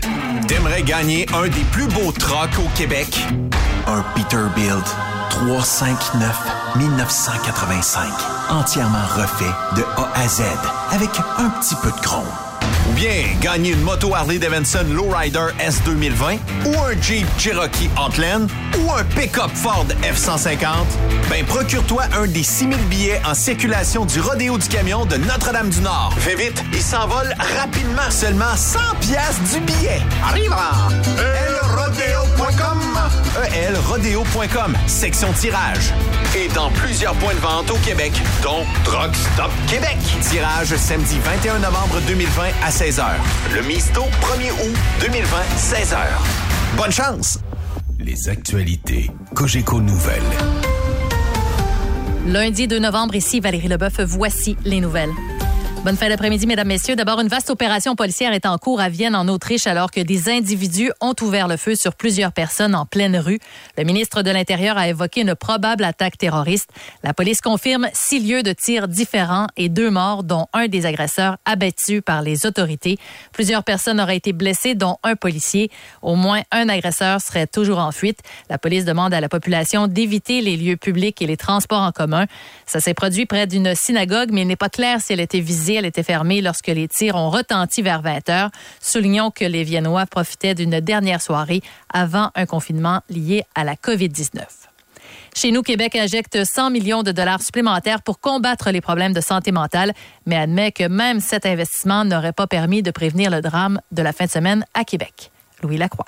Le présumé meurtrier de Québec avait déjà parlé de ses intentions meurtrières il y a six ans. Des révélations inquiétantes pour François Legault. Ça soulève toutes sortes de questions sur les maladies mentales. Saisissant la balle au rebond, le ministre délégué Lionel Carman annonce 100 millions de dollars pour réduire la liste d'attente en santé mentale, notamment 380 intervenants qui agiront auprès des clientèles à risque. Les sentinelles qui vont aller sur le terrain. Mais malgré ces sommes importantes, le ministre Carman est réaliste. Ce qui est arrivé en fin de semaine, je le répète, c'est imprévisible. Il n'y a personne qui pouvait prédire ce genre de geste-là. Il demande d'éviter les amalgames et les conclusions faciles. Il est très important de souligner que la très grande majorité des personnes souffrant de troubles mentaux ne sont pas violentes. Louis Lacroix, Cogeco Nouvelles, Québec. Le maire de Québec, Régis Labombe, a refait seul hier le parcours du tueur, ce faux samouraï qu'il soupçonne d'avoir assouvi son délire dans la vieille capitale à cause de sa beauté. Le soir de l'Halloween, un assaillant vêtu d'un costume médiéval et armé d'un sabre japonais a déambulé dans les rues du Vieux-Québec, tuant notamment deux personnes. Monsieur Labombe fait un lien entre la tenue médiévale de l'accusé et sa cavale sanglante dans la vieille ville fortifiée. Ces endroits-là, euh, il s'y était passé des choses depuis que la dernière fois, depuis la dernière fois où j'y avais marché. Et j'avais besoin hier de, comprendre, mais surtout, j'étais, vous l'avez lu, j'étais un peu obsédé par euh, l'idée que cette magnifique ville-là avait été comme été choisie. Début aujourd'hui de la contestation judiciaire de la loi sur la laïcité de l'État. C'est d'ailleurs la Québécoise à l'origine de cette contestation qui a été la première à prendre la parole dans le cadre de ce procès. Philippe Bonneville. Ishrak Nourelak est une jeune enseignante musulmane qui ne veut pas en retirer son hijab en classe, ce qui l'empêche dorénavant d'enseigner dans les écoles publiques du Québec. Ma religion, c'est mon mode de vie, a-t-elle dit au juge qui doit déterminer s'il invalide ou non la loi sur la laïcité qui interdit le port de signes religieux pour certaines catégories de fonctionnaires. Pour la témoin, la loi adoptée à l'Assemblée nationale est discriminatoire et viole sa liberté de religion. C'est inconcevable que je retire mon voile, a dit la femme au tribunal, ajoutant que cette loi fait en sorte qu'elle se sent insultée et exclue de la société québécoise. Plusieurs autres groupes représentés par des dizaines d'avocats vont aussi s'adresser au juge au cours de ce procès qui va durer au moins six semaines et dont le verdict, quel qu'il soit, sera assurément porté en appel. Philippe Bonneville, Cogeco Nouvelle, au Palais de justice de Montréal. Alors que les sondages sont favorables à l'élection de Joe Biden demain à la Maison-Blanche, la soirée électorale risque d'être source de beaucoup d'émotions.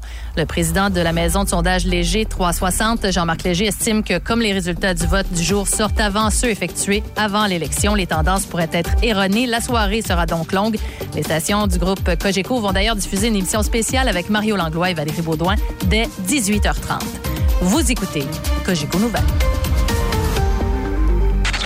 1-866. Appelle! Benoît Thérien. Vous écoutez le meilleur du transport.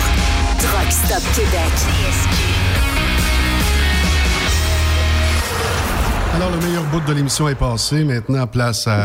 Ben quoi? Les infirmières, les infirmières, puis des gens qui sont infirmières, puis qui changent de cap pour devenir euh, routières. C'est ça, c'est intéressant. En effet. Est-ce qu'on va parler d'alimentation cette fois-ci? Benoît, bonjour. Salut les amis. Alimentation, euh, non. euh, Ben oui, moi j'aurais une question fait- euh, concernant l'alimentation de Pascal. Ah, Pascal, bonjour. Oh. Bonjour Guy, bonjour Sophie. Salut. Écoute, j'aimerais ça savoir si t'aimerais avoir quatre mini brioches de Cinnabon. Oh! Sophie, comment expliquer ça? Euh, As-tu déjà entendu le dicton dans la vie qui dit que dans la vie, tout problème s'accentue avant de se régler? Oui. C'est un peu ce qui est en train de se passer ici. non? Ah, Expliquez-nous qu'est-ce qui se passe? Euh, c'est que ça a super bien parti notre affaire, honnêtement. On mangeait les petits plats de la cuisine françoise. Et là, ben, depuis qu'on est arrivé au show, on dirait qu'on a détraqué un petit peu. Là, on, a, on s'est gâté. On s'est gâté. Et mon ami Benoît est arrivé tantôt. Il faut savoir pour les gens là, qui ont, euh, ils ont peut-être pas l'habitude des, des truck stops aux États-Unis ici, euh, dans la chaîne euh, Fly, Flying G Pilot. Il avoir dans d'autres chaînes aussi, là, mais il y a des. euh, on rentre dans, on rentre dans le, la bâtisse, dans le truck stop, et il y a un, comme une petite mini boulangerie, là, c'est Saint-Amon, je sais plus trop quoi, là, des brioches à la cannelle. Et quand tu rentres là, c'est stratégique, ça sent ça partout. Mais on s'entend qu'il n'y a rien de santé là-dedans, ou euh, c'est, c'est, mais c'est addictif. Avez-vous, euh, Pascal. A- Avez-vous mangé beaucoup de pogo aussi depuis euh, votre départ? Non, moi, non, je n'ai pas mangé. Non, on n'a pas été très pogo, euh, ce Ah. voyage-là. Comment ça, Pascal? Qu'est-ce qui se passe? Mais je pense qu'on a, on a globalement bien. Bien passé à autre chose? Dirais-tu qu'on est passé à autre chose? Peut-être. J'ai comme l'impression que la France t'a changé, Benoît, au niveau alimentation. T'es-tu malade, toi? C'est juste parce qu'on veut pas vous le dire. Moi, je pense que depuis que tu as mangé du spaghetti, c'est plus le même gars. Hey, Non, vous êtes on a rendu où, là? Pogo. Ouais. Comment? Pascal, on est où? On est euh, tout près de- du dépôt de, de Costco à Miraloma. Ah, OK. Un tout nouveau, euh, t- Sophie, t'as pas connu ça, mais un nouveau truck stop, un nouveau Fly NG qu'on fait. Euh, je parce que ces camions-là, il est plein. C'est assez grand quand même. Et euh, là, deux ans, je pense qu'il est en construction. C'est tout nouveau ici. Euh, à l'intersection à peu près pour te situer de la 15 et de la 60 en Californie, en banlieue de Los Angeles. Euh, il n'avait pas de truck stop ici avant. Le plus proche était Ontario Truck Stop, le TA et le Petro. Là. Ben oui. Euh, C'est deux immenses truck stops. Et là, celui-là est, peut-être à 10 minutes de là. Il est tout aussi plein que les deux autres. Euh, on dirait qu'il y a toujours de plus en plus de camions ici. C'est incroyable. Mais les photos que j'ai vues, là, euh, particulièrement euh, de Benoît, là, on voit comme l'autoroute. Est-ce que c'était au TA, ça? Êtes-vous arrêté au TA? Ontario? Oui, on a couché là hier soir. Ah, c'est ça. Avez-vous été chez le dentiste? Ils ont, ils ont comme deux beaux bâtiments euh, pour aller chez le dentiste. Pour aller chez le dentiste. Ah, vous les avez pas vus? Non, non, non. Ben, on a écoute, vu des road euh, service. Je sais pas si c'est la même affaire. Ben écoute, euh, ça se ressemble quasiment, mais euh, moi je te dirais, les gens qui vont là, ils ressortent sûrement avec, euh, avec plus de dents dans la bouche. Et, oh, on n'aurait pas de C'est- chance. Non, c'est ça. C'est vraiment miteux, mais ça aurait été drôle si vous aviez su. c'est ça. Bon, on peut- prochaine question, Guy? Ben écoute, je suis découragé. Moi, là, il m'a dit, Guy, jamais je mangerai de pogo, je m'occupe de ma santé. J'ai vu des photos, évidemment. Les plus belles photos étaient celles des côtes levées. Mais là, si je lis entre les lignes, tu nous as menti, Benoît Thérien. Tu as mangé des pogos puis de la reliche rien qu'en masse. Juste une fois. Au chalet. Juste une fois. C'est ça. Au chalet. Non, mais juste une fois dans un truck stop quelque part, je peux pas te le dire où. Euh, il était tard le soir, j'avais une petite fringale. Mm-hmm. Et euh, j'ai dû euh, j'ai dû affronter. Là, tu ris jaune, hein, le tu pénible ris jaune. sort. Ouais, ouais.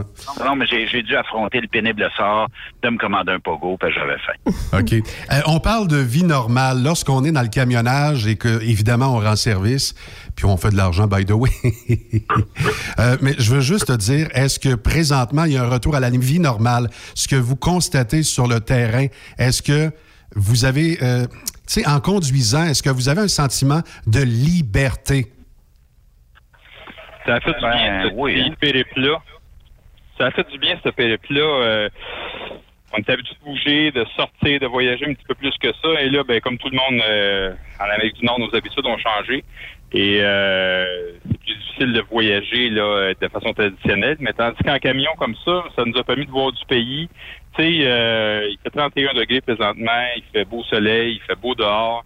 Euh, je sais pas c'est comment chez vous. Je pense qu'on a vu de la neige ce matin. On a un manteau blanc, nous autres. Un beau, beau Un manteau blanc. C'est ça. Non, ça, c'est une belle petite pause dans ce, de ce, ce voyage-là, bien à donner euh, pour le moment. Je pense pour Benoît aussi. Il peut vous en parler par lui-même. Ça permet de décrocher, je pense. Ouais, c'est, c'est bon, c'est bon pour Puis ce soir, euh, c'est le- l'élection américaine. Donc, euh, on est euh, sous veille d'émeutes locales, de...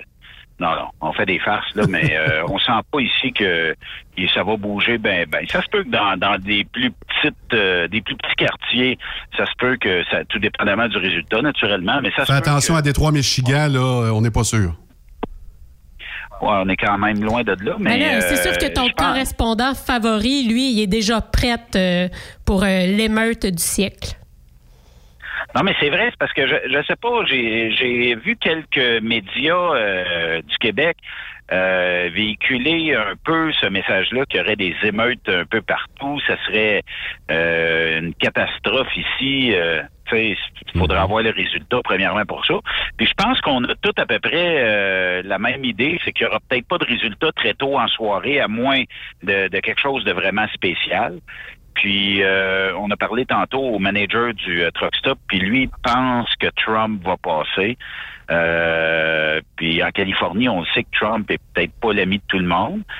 Euh, honnêtement, qu'un ou l'autre ce soir, ça va dépendre. S'il y avait une très forte majorité, ça lancerait un message clair aux opposants, au groupe opposant, de dire bon ben on part pas une guerre pour ça, on se rallie, puis euh, c'est le résultat d'un vote. Mais si c'est très minime d'un côté comme de l'autre, c'est là où c'est là où ce que les gens se déchirent un peu entre eux autres. Je trouve ça plate un peu là, parce que de toute façon euh, la démocratie est là, c'est 50 plus 1. Mais je pense que ça va être euh, une soirée, en tout cas on va suivre ça d'ici là. Euh, puis euh, on, on écoute euh, les postes locaux ici, fait que au moins on va être informé assez rapidement. Faut, faut dire aussi qu'en Californie, on est trois heures en arrière de vous autres. hein. Oui. Fait que euh, le résultat, ben on va connaître des résultats assez tôt, mais il va quand même avoir des résultats qui sortent minimalement trois heures après le dépouillement euh, des, votes. Là, je pense que c'est quoi, 21 heures le, deadline? Mais je suis pas sûr que même en début de nuit, on connaisse euh, un gagnant. Je, je penserais pas, à moins d'un revirement spectaculaire, mais ça n'a pas de l'air à s'annoncer pour ça. Alors, je vais souhaiter aux journalistes de CNN que M. Joe Biden gagne, parce que c'est quand même eux qui ont fait élection pour lui, parce que lui, faisait un impromptu de presse à 9h30 le matin, puis après ça, il allait faire des dodos. Alors, euh, Sleepy Joe allait dormir bien comme il faut. Euh, ce soir, sur les ondes de Cogeco Média, parce que nos bulletins proviennent de Cogeco, euh, t'as offert tes services et eux, ont dit « Pardon ». Notre Benoît Terrien de TSQ est vraiment directement aux États-Unis. Alors, on veut t'avoir comme correspondant. Euh, comment ça va se tramer sur le réseau Cogeco? Quelle sera ta collaboration? Euh, je ne sais pas encore. Euh, J'ai eu un échange de messagerie texte, euh, puis on va savoir ça un petit peu plus tard. Puis euh, il y, avait même euh, Marceau qu'on pitchait de l'information à soir. Fait que puis euh, naturellement, en deux euh, remorques, il va falloir euh, aussi euh, s'organiser pour euh, aller chercher notre load. Euh, on n'a pas l'heure encore euh, où ça sera euh, prêt, mais admettons que c'est prêt vers 20 heures, heure locale d'ici. Bon, on sera trois heures plus tard au Québec. Ça va être euh, probablement en plein milieu d'une joute euh, politique un peu sur les euh, réseaux euh, de télévision euh, du Québec. Je pense qu'LCN diffuse en direct, euh, RDI diffuse en direct et euh, plein de radios vont diffuser en direct euh, ce soir. C'est ça, j'ai l'impression que c'est tellement plate au Canada qu'on se replie sur les États-Unis pour l'aspect spectacle de la chose. Je me tourne vers Pascal. Lorsque tu rencontres les gens du domaine du transport là-bas, donc les ressources humaines, est-ce qu'on sent une tension? Est-ce que c'est un vote important aux États-Unis dans le milieu même de l'industrie? Ça va peut-être paraître curieux ce que je vais vous dire là, mais j'ai l'impression que euh, au Québec, là, les, à distance, quand on regarde les, euh, les médias, la couverture médiatique, je nous sens plus fébrile au Québec que ce qu'on sent les gens ici. Euh, honnêtement, là, c'est comme aujourd'hui, puis les deux, trois euh, journées qu'on est en Californie, les dernières journées, là, c'est business as usual pour ici, là. On- moi, je m'attendais à voir beaucoup plus de euh, publicité, vous savez, des drapeaux, euh, des fanions là, aux couleurs des, euh, des différents partis démocrates ou républicains. On en a vu un petit peu. À l'occasion, on voit un véhicule avec un drapeau, mais je m'attendais que ça pourrait être pas mal plus euh, intense que ça. Il n'y en a pas beaucoup. Euh, et quand on parle avec les gens ici, c'est calme. Dans les truck stops, c'est calme. On écoutait la radio locale ce matin. On a volontairement, là, on cherchait les postes là, pour trouver du talk radio comme on, on peut avoir sur certaines chaînes chez nous. On a tombé sur une chaîne locale qui parlait des élections. Mais honnêtement, là, je nous sens, nous, au Québec, pas mal plus fébriles quand on, on écoute nos bulletins de nouvelles à nous avec la couverture qu'ils donnent que ce que eux traduisent vraiment de l'interne ici. Euh, oui, ils parlent de l'élection. Euh, c'est une élection importante. Ça, c'est un mot qui est dans, dans, dans la bouche des, des gens ici. Mais euh, on n'entend pas parler de, de, de, de possibilités de fin du monde comme on peut entendre sur les, euh, les médias québécois là, en parlant de- des États-Unis. Je suis assez calme. Benoît, toi? Oui, effectivement. Puis en même temps, euh, on, on peut pas dire qu'il y a eu énormément de de signes Trump ou de signes euh, Biden, en tout cas du moins ici en Californie. Euh, Quelques-uns ici et là. Moi, j'avais sorti mon Kodak quand euh, c'est pas moi qui conduis, mais je me suis dit, m'a pogné quelques signes et quelques affiches ici et là. Torieux, j'ai de la misère à en avoir. Euh, c'est correct, il y a des pick-up des fois qui nous dépassent avec les drapeaux Trump dedans. Euh, où euh, le seul que j'ai réussi à capter pas pire, c'est un couple de personnes âgées hier à Ontario euh, Truck Stop qui, eux, euh, avaient une espèce d'affaire de vinyle euh, collée sur la porte du passager d'aller voter Biden. C'est un peu, c'est un peu, a pas.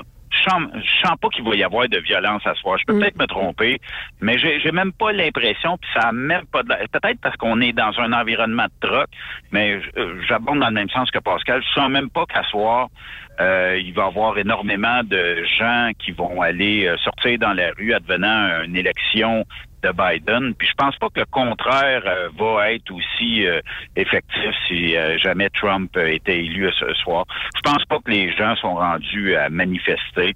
C'est un peu comme nous autres si on fait une élection puis que c'est le premier ministre Trudeau qui gagne, mais on sort pas dans la rue. On est déçu peut-être. On est heureux si on est pour Trudeau, mais on fait pas de manifestation parce que c'est lui qui a été élu. Tu sais, on, on se range derrière le personnage puis on le fait. Je comprends pas parce que, inversement, les États-Unis, les, les Américains, lorsqu'on a une élection au Canada, eux, ils sont euh, toujours en direct sur nous, scrutent euh, les euh, moindres gestes de Trudeau et à l'époque d'Andrew Scheer, sont très intéressés. Non, je fais de l'ironie. Ils s'occupent jamais, jamais de nous autres, pauvres Canadiens, pauvres Québécois. D'ailleurs, ils ont de la misère à dire Québécois. Alors, En fait, euh, quand on est dans un truck stop et qu'on parle français, ils pensent qu'on vient de l'Europe. Exactement. Ils se demandent c'est quoi ces bébés Mais est-ce que votre choix a changé parce qu'on a fait un petit peu l'interne? Il me semble que Sophie, c'était Trump euh, minoritaire. Guy, je pense que c'était Biden minoritaire. Ben, en Biden cas, minoritaire. Moi, j'ai dit comme Pascal parce que je trouve que Pascal a le jugement. C'est quoi? T'avais dit quoi, toi, euh, Biden par une main savante? Ouais, je- je- j'avoue là, que j'ai peine de discuter à me faire une opinion là-dessus. Euh, Il y a ce que je souhaitais, il y a ce que je pense, il y a ce qui va arriver. c'est probablement trois choses complètement Exact. Mais est-ce que. Et comme le- On prend, on prend des forces, Pascal. Non, bon, bon, Un autre pogo, Pascal? Non, il m'a Ah, c'est fait, des il euh, il, a acheté, il a acheté à peu près trois livres de jelly. Ah! Le. Là, des. Je suis plus capable. Mon taux de sucre va exploser. Ben oui. Donc, plus sérieusement, on parlait, comme Benoît disait tantôt, avec le. on- on- c'est un type qu'on a rencontré ici. Là, c'était, c'était le manager du, euh, du truck stop ici. Là, c'est vraiment une PME en soi, un, truck- un truck stop comme celui-là. C'est un chic type. Tu voyais qu'il était allumé. Euh, on en parlait avec, on en parlait avec lui. C'était quoi ses prévisions, comment il voyait ça. On s'entend qu'on est en Californie. D'après lui, comme Benoît disait tantôt, euh, il s'attendait à ce que Trump euh, remporte. Il disait, ben, le, la vraie affaire, c'est quand les gens vont se présenter euh, à l'urne, puis qu'ils vont mettre leur X. Euh, peu importe pour qui qu'ils prennent, c'est pas tout le monde qui, partage, c'est pas tout le monde qui parle haut et fort. Euh, mais le X va être, à- va être où il va devoir être. Tu sais, il y avait une sagesse dans ce qu'il amenait là. Euh, autrement dit, il va arriver exactement ce qui doit arriver pour le, peuple américain. C'est eux qui vont choisir. Nous, on voit ça comme des spectateurs, mais on peut pas choisir. En fait, c'est comme ça dans la vie en général, je pense. Il arrive ce qui doit arriver et puis on apprend de, tout ça. Moi, j'aimerais savoir, vous l'avez dit, vous êtes sur la route, donc euh, vous voyez pas mal ce qui se passe euh, des yeux à partir du camion. Est-ce qu'il y a autant de trafic en ce moment qu'il y en a eu dans les années passées? Parce que là, quand même, on est dans cette espèce de temps de pandémie-là. Moi, je me demandais si, parce qu'on a vu beaucoup d'images euh, dans les médias, c'est sûr que c'était pendant le premier, les débuts des confinements, des villes qui étaient complètement désertées. Euh, Est-ce que la vie normale semble avoir repris en Californie?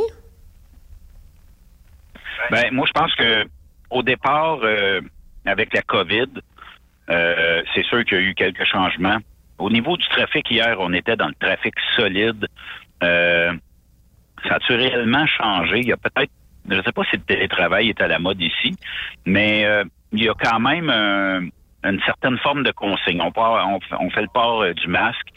C'est systématique. Même les gens attendent pas dans la porte là avant de le porter. Ils le portent une coupe de pied avant d'entrer. Fait que jusqu'à quel point que ça l'a changé, il y a probablement autant de trafic, Sophie, mais bon, hier on voulait aller manger d'un restaurant, Oui. puis c'est à l'extérieur.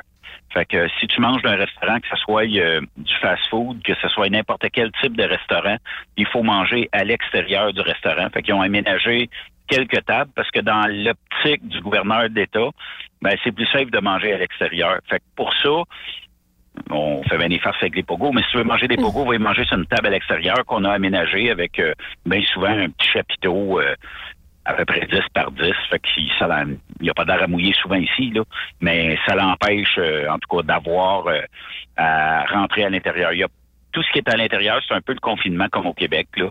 Euh, si je viens au stop ici, ben, je peux me ramasser de la bouffe de chez euh, bon, une chaîne euh, de fast-food, mais il faut que je vienne la manger dans le camion. Je peux pas la manger sur place. là. Puis il n'y a, pas de table extérieure. Fait que moi, je dirais que c'est ce changement. Puis quand euh, on était dans certains États, ben il arrive euh, dans des truck stops où moi je porte le masque, mais qu'il y a des locales ou des gens qui, qui passent par le même truck stop que nous ne portent pas le masque. Puis ils rentrent dans, puis il n'y a pas quelqu'un qui dit Hey, le masque! J'ai- J'ai pas vu ça. Fait qu'ils vont à la caisse. Il il y a des plexiglas à chaque caisse, mais il y a des gens qui portent pas le masque dans certains États. Puis il n'y a pas personne qui va se battre pour ça. là. on avait l'impression que c'est une euh, c'est des c'est des directives plus locales. Tu sais, chez nous, c'est plus national. Euh, Il y, a- il y a une position du Québec au complet, même euh, du Canada, qui dit euh, OK, il y a le masque, le confinement, qui vont donner les grandes lignes. Ici, d'une région à l'autre, euh, on n'a pas fait l'étude plus poussée, là, mais c'est peut-être en lien avec euh, qui est gouverneur, c'est quoi la position du gouverneur, c'est quoi les allégeances politiques du gouverneur également. Mais on sent vraiment que le mot d'ordre se fait de façon très locale, très régionale. Et euh, comme Benoît dit, en Californie, à date, moi, je suis vraiment surpris et impressionné euh, comment comment ces consignes de sécurité-là sont bien respectées. Euh, on rentre, on a fait différentes places publiques, exemple dans les truck stops ici, mais les, tout ce qui est euh, salon pour les chauffeurs, c'est fermé. Euh, toutes les, tout ce que des tables, il n'y a plus moyen d'être en dedans. Tu, tu, tu rentres, tu vas acheter tes choses, tu ressors. Euh, Il y a des gens qui font le ménage, l'entretien, c'est propre où on a été. Euh, mais ça, ça, ils ont le masque. On voit arriver les gens, c'est pas rare qu'on en voit même dans des camions avec les masques. Euh, ici autour de nous. Et dans d'autres coins, comme Benoît disait, mais c'est comme si la COVID, là, c'est du fake news. Ça n'a jamais existé pour eux. C'est pas là du tout, du tout. Ben, c'est un peu C'est comme. vraiment, euh, euh, c'est ça, c'est un peu comme les lois, au fond. Euh, on sait que dans certains États, il y a des règlements, puis dans d'autres, c'est carrément le contraire. Hey, on est déjà en fin d'émission, là. Même que. Ouais, c'est ça. Euh, moi, je veux juste savoir, le, le chemin du retour, ça va être quoi? Revenez-vous par la 40 et passez-vous par Las Vegas? Boss, on... on passe par IFA. On passe par où? Oui, il est fait. Il est en- il est- Je devrais prendre une photo. Il est assis sur le lit. Il a Je son les ai envoyés- je les ai envoyés sur euh, Il a, son, Messenger. il a son 17 sur la tête, son téléphone d'une main, sa poignée de gélébine de l'autre. Ben, moi, j'ai déjà vu une photo euh, de. J'ai déjà vu une photo d'un de vous deux avec une brassière sur la tête en train de dormir. Je dis ça de même, là, mais ça pourrait ressortir. Faites attention. Un petit filet de bave sur le côté, oui, on s'en souvient bien de celle-là. Des beaux moments, des beaux souvenirs, Sophie. On a-tu encore ces photos-là? Ben, euh, écoute, moi, moi, je garde tout parce que à un moment donné, je vais peut-être faire du blackmail.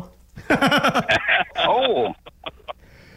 Ben, on aimerait ça recevoir cette photo-là d'un avenir assez proche. Hey, euh, on a trouvé, euh, Serge Lampron me parlait tantôt, mais on a trouvé une Kit Kat à saveur de apple pie.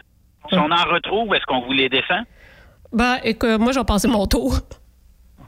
Je pense qu'on va aller décharger chez Serge. On va aller lever ça chez Serge. Chez. Serge. Ouais. Pour répondre à ta question, Sophie, on devait revenir par la 40. Si on est chanceux puis ça fit, euh, peut-être aller manger un petit steak euh, au Big Texan. En Oui. fait, si, euh, si ça fit dans les Partant, moi. temps pour ça. Mhm. Euh, place mythique, Sophie, tu peux peut-être décrire le Big Texan pour le bénéfice des auditeurs de Truck. Ben, euh, c'est euh, typiquement euh, texan avec des gros, gros, gros steaks. Je crois que Benoît pourrait peut-être même essayer de participer à manger le steak pour avoir son repas gratuit. D'après moi, il devrait être capable. Le 72 onces, non. Je suis incapable. Mais je, je mettrais un 10 sur Roméo Doucet. Ben, c'est ça. Ben, tu sais, je veux dire, 72 onces de pogo, ça va, mais pas, pas pour un steak. Même pas 72 onces de Pogo. Ça doit être 72 Pogo. euh, mais un steak de même, c'est impossible.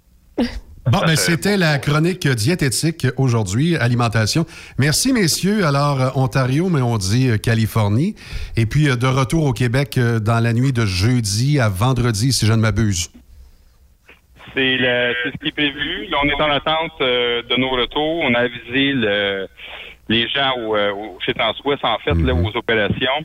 Euh, il y avait peut-être possibilité qu'il y ait des, des, des, euh, des lots qui soient remis à demain. Et on a dit, si jamais c'est le cas, faites rouler euh, nos équipes. Moi puis Ben, on peut passer une nuit de plus en Californie. À 30 degrés, on fait un voyage par année. Même si on est une journée de plus, c'est OK. Mais aux dernières nouvelles, euh, on devrait avoir tous les chargements pour les camions. Donc, on devait possiblement revenir ce soir. Sinon, bon, on s'est porté volontaire pour être une, journée de plus en Californie. Si on part pas ce soir, on part demain soir. Donc, si on part ce soir, on arrive, comme tu disais, de jeudi à vendredi. Et si on part demain, de vendredi à samedi. J'ai des amis routiers. faire par la 40. Pascal, je pense que c'est la meilleure info pub qu'on a jamais vue parce que j'ai des amis routiers qui veulent travailler chez Transwest à cause des conditions de rêve que vous vivez en ce moment. Euh, merci, messieurs. On est over de 4 minutes. Euh, attends un peu. Ah, c'est pas grave, euh, Guy. Ça, c'est pas grave. Hey, Guy, je- il y a, il y Il a- dit y a ça. Il dit c'est pas grave. Avez-vous enregistré? OK, vas-y. Il y a une affaire, il y a une affaire que je vais tester avec vous autres, OK? Sophie, Oui, va dans le petit frigidaire qui est en- dans le studio. immédiatement. Immédiatement en ondes live. Faut pas ben, que tu me faut- fasses boire. hein. Fais-moi fais-moi pas boire. Je suis pas. Ah non, c'est pas n'y a pas vrai. de boisson. C'est Oui, pas euh, de la boisson. Non, il n'y a pas de boisson. Euh, mais je veux que vous fassiez une. euh, Dites-le pas aux auditeurs encore, mais je veux que vous fassiez une dégustation live et vous allez me dire euh, si vous aimez ou pas. Euh, Guy, je t'en ai parlé, ça fait un petit bout. Sophie, je pense qu'elle a, euh, elle connaît déjà le produit. Oui, moi, je connais le produit. Moi, j'irais plus quoi? avec ce qu'il y a dans le congélateur, si ça te dérange. oui, parce qu'il y avait de l'alcool dans Ah. le congélateur. Ah, OK. Moi, j'ai, j'ai- c'était dans la porte du frigidaire, me semble, en tout cas, depuis Oui, oui, jeudi. oui, oui. Je me- je- ma mémoire. Guy, une petite gorgée et tu nous euh, donnes tes impressions euh, live. Je veux juste dire que c'est un produit du Québec. Euh, on a entendu ça pendant des années dans notre jeunesse. C'est la première fois que je bois ça de ma vie. Là. Drette là, là. Hum. Hum. C'est fait avec quoi? Guy, En tabarnouche. mais est-ce que c'est bon? Ah, Excusez, je pense que j'ai failli rater. À la première gorgée, même, j'ai failli rater, excuse-moi. Mais c'est- est-ce que t'aimes ça, oui ou non? Hum, hum. C'est très bon. Hey, champagne pour tout le monde, hein? Wow! Parce Mais- que, euh, mais- en fait, c'est en fait- c'est fait a avec reçu, euh, quoi? On a reçu euh, une livraison de Red Champagne. puis, euh, j'ai dit, je dis, avant de partir, il m'a laissé ça dans le frigidaire. Puis à un moment donné, je l'ai Ah. oublié. Mais aujourd'hui, ça, ça m'est revenu. Ah, fait boy. que, euh, C'est fait avec des restants de quoi, ça? en. Des restants. C'est encourageant. C'est un vendeur, man. Vas donner le de non, non, mais euh, c'est probablement un restant de cuve de crème soda, de, de- de la liqueur rouge, puis de la liqueur un peu brune. là. OK. C'est de la crème soda mêlée à quoi? Ben, On je sait pas, hein? la- Spotlight. Des fraises ou... OK, un mélange de fraises, de beluet. C'est un produit du Saguenay. Pascal a trouvé une similitude dans son coin en plus. Ah Euh, ouais. Moi, je suis originaire de la région de la Nodière. Puis, euh, dans ce coin-là, à Saint-Félix-de-Valois, quand j'étais jeune, il y avait les, euh, les boissons, les liqueurs, les liqueurs douces, là, euh, Kiri. K-I-R-I. Des gens qui sont de, de la région de la Nodière, ça va leur rappeler des souvenirs. Et euh, il y avait de- des, des- des boissons semblables à ça. Là, c'est un genre de cidre ou euh, un peu difficile à décrire, là, mais euh, autrement dit, c'est plein de sucre, plein de sucre pétillant. ça goûte un peu tout ce qu'on a du coup, ça goûte.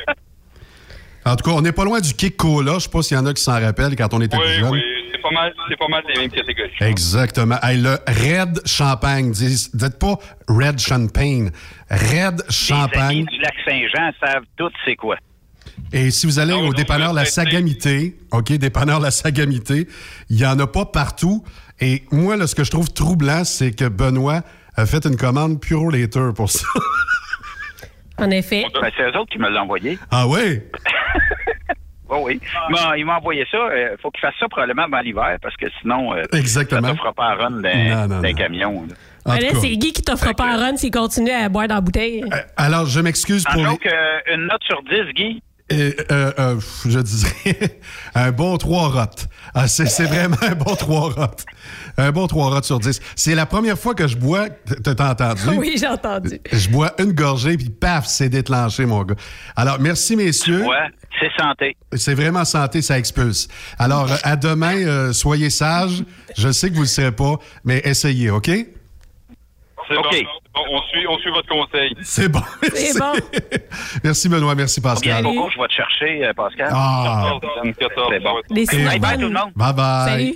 Alors, euh, Pascal Godette, évidemment, que vous connaissez chez Transwest, c'est le VP euh, routier. Alors, c'est lui qui s'occupe des routiers. Oui. Puis, euh, je pense que c'est euh, la meilleure, comment dire, publicité que tu peux pas avoir pour une compagnie de camionnage parce que le fun est pogné.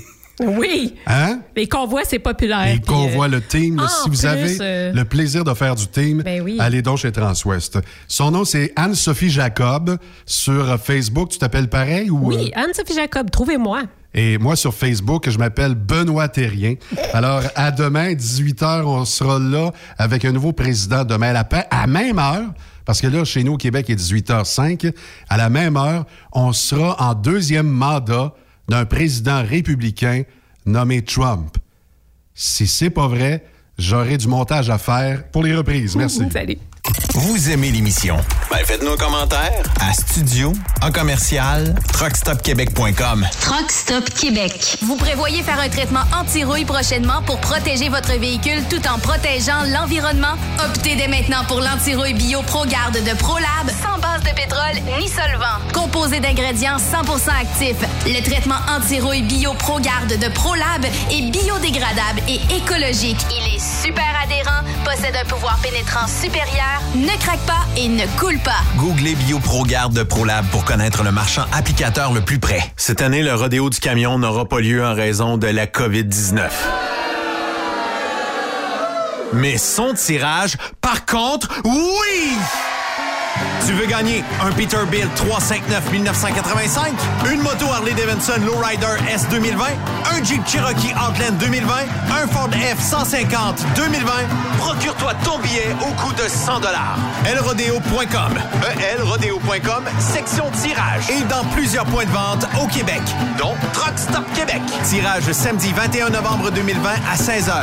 Mise tôt 1er août 2020 16h. Wintergreen, une filiale de Kildare, recherche actuellement des camionneurs classe 1 pour du transport local. Le travail consiste en des quarts de travail entre 8 à 12 heures de nuit et les départs se font entre 20h et 22h, avec aucune manutention. Et c'est du transport local seulement. Nous offrons également de la formation dès ton embauche. T'as un permis classe 1 avec la mention FM? T'es passionné, débrouillard, tu es axé sur le service client? Nous souhaiterions te rencontrer. Contacte Amélie au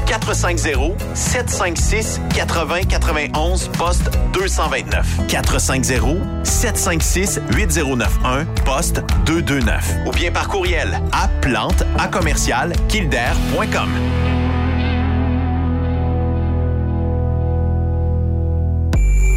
Quand il est question d'assurance, pensez à Burroughs Courtier d'assurance. Vous avez travaillé fort pour bâtir votre entreprise. Il est donc important que celle-ci soit protégée adéquatement. Que ce soit votre garage ou votre entrepôt, nous participons à votre réussite en vous offrant une multitude de produits personnalisés et une protection sur mesure, quelle que soit la grosseur de votre entreprise. Appelez-nous pour une soumission rapide et gratuite au 1-800-839-7757 ou visitez-nous en ligne au burrows.ca. Burrows Courtier d'assurance, notre engagement vous suit. TSQ. Oh ouais? C'est Truck Stop Québec. As-tu vu la nouvelle publicité de Transwest sur le site de Truck Stop Québec? C'est payant faire du team. Euh, En effet, c'est parce que ça donne entre 340 et 375 dollars par jour par routier. Avec tous les avantages qu'ils offrent, ça représente 2000 à 2500 dollars par semaine par routier. En cliquant sur leur publicité sur Truck Stop Québec, ils nous présentent des exemples de payes concrètes de routiers, des payes en fonction des différentes destinations et même des exemples de rémunération annuelle du routier. Parle-moi de ça. Enfin, une entreprise de transport qui est assez transparente pour montrer des exemples de paye. Et si on travaillait les deux là, on aurait tout un T4. Visitez de vrais exemples de paye sur groupetranswest.com. Vous préférez nous contacter par téléphone? Composez dès maintenant 1-800-361-4965, poste 284. Durant cette période de la COVID-19, Affacturage JD désire soutenir et dire merci aux camionneurs et entreprises de transport. Nous savons que pour vous, l'important, c'est d'aider et de livrer la marchandise. Mais la facturation devient un stress. Notre offre de service vous donne dans un délai de 24 heures ouvrables vos sommes dues moyennant des frais minimes. Confiez-nous vos recevables et libérez-vous de ce stress. Nous allons tous passer au travers de cette crise ensemble. Affacturage JD, leader dans l'affacturage au pays. Contactez-nous 514-691-8721. 514-691-8721. Ou en ligne, affacturagejd.com. Certaines conditions s'appliquent. Photos, vidéos, faits cocasse. Partage-les avec l'équipe de Truck Stop Québec. En SMS au 819 362 6089 24 sur 24.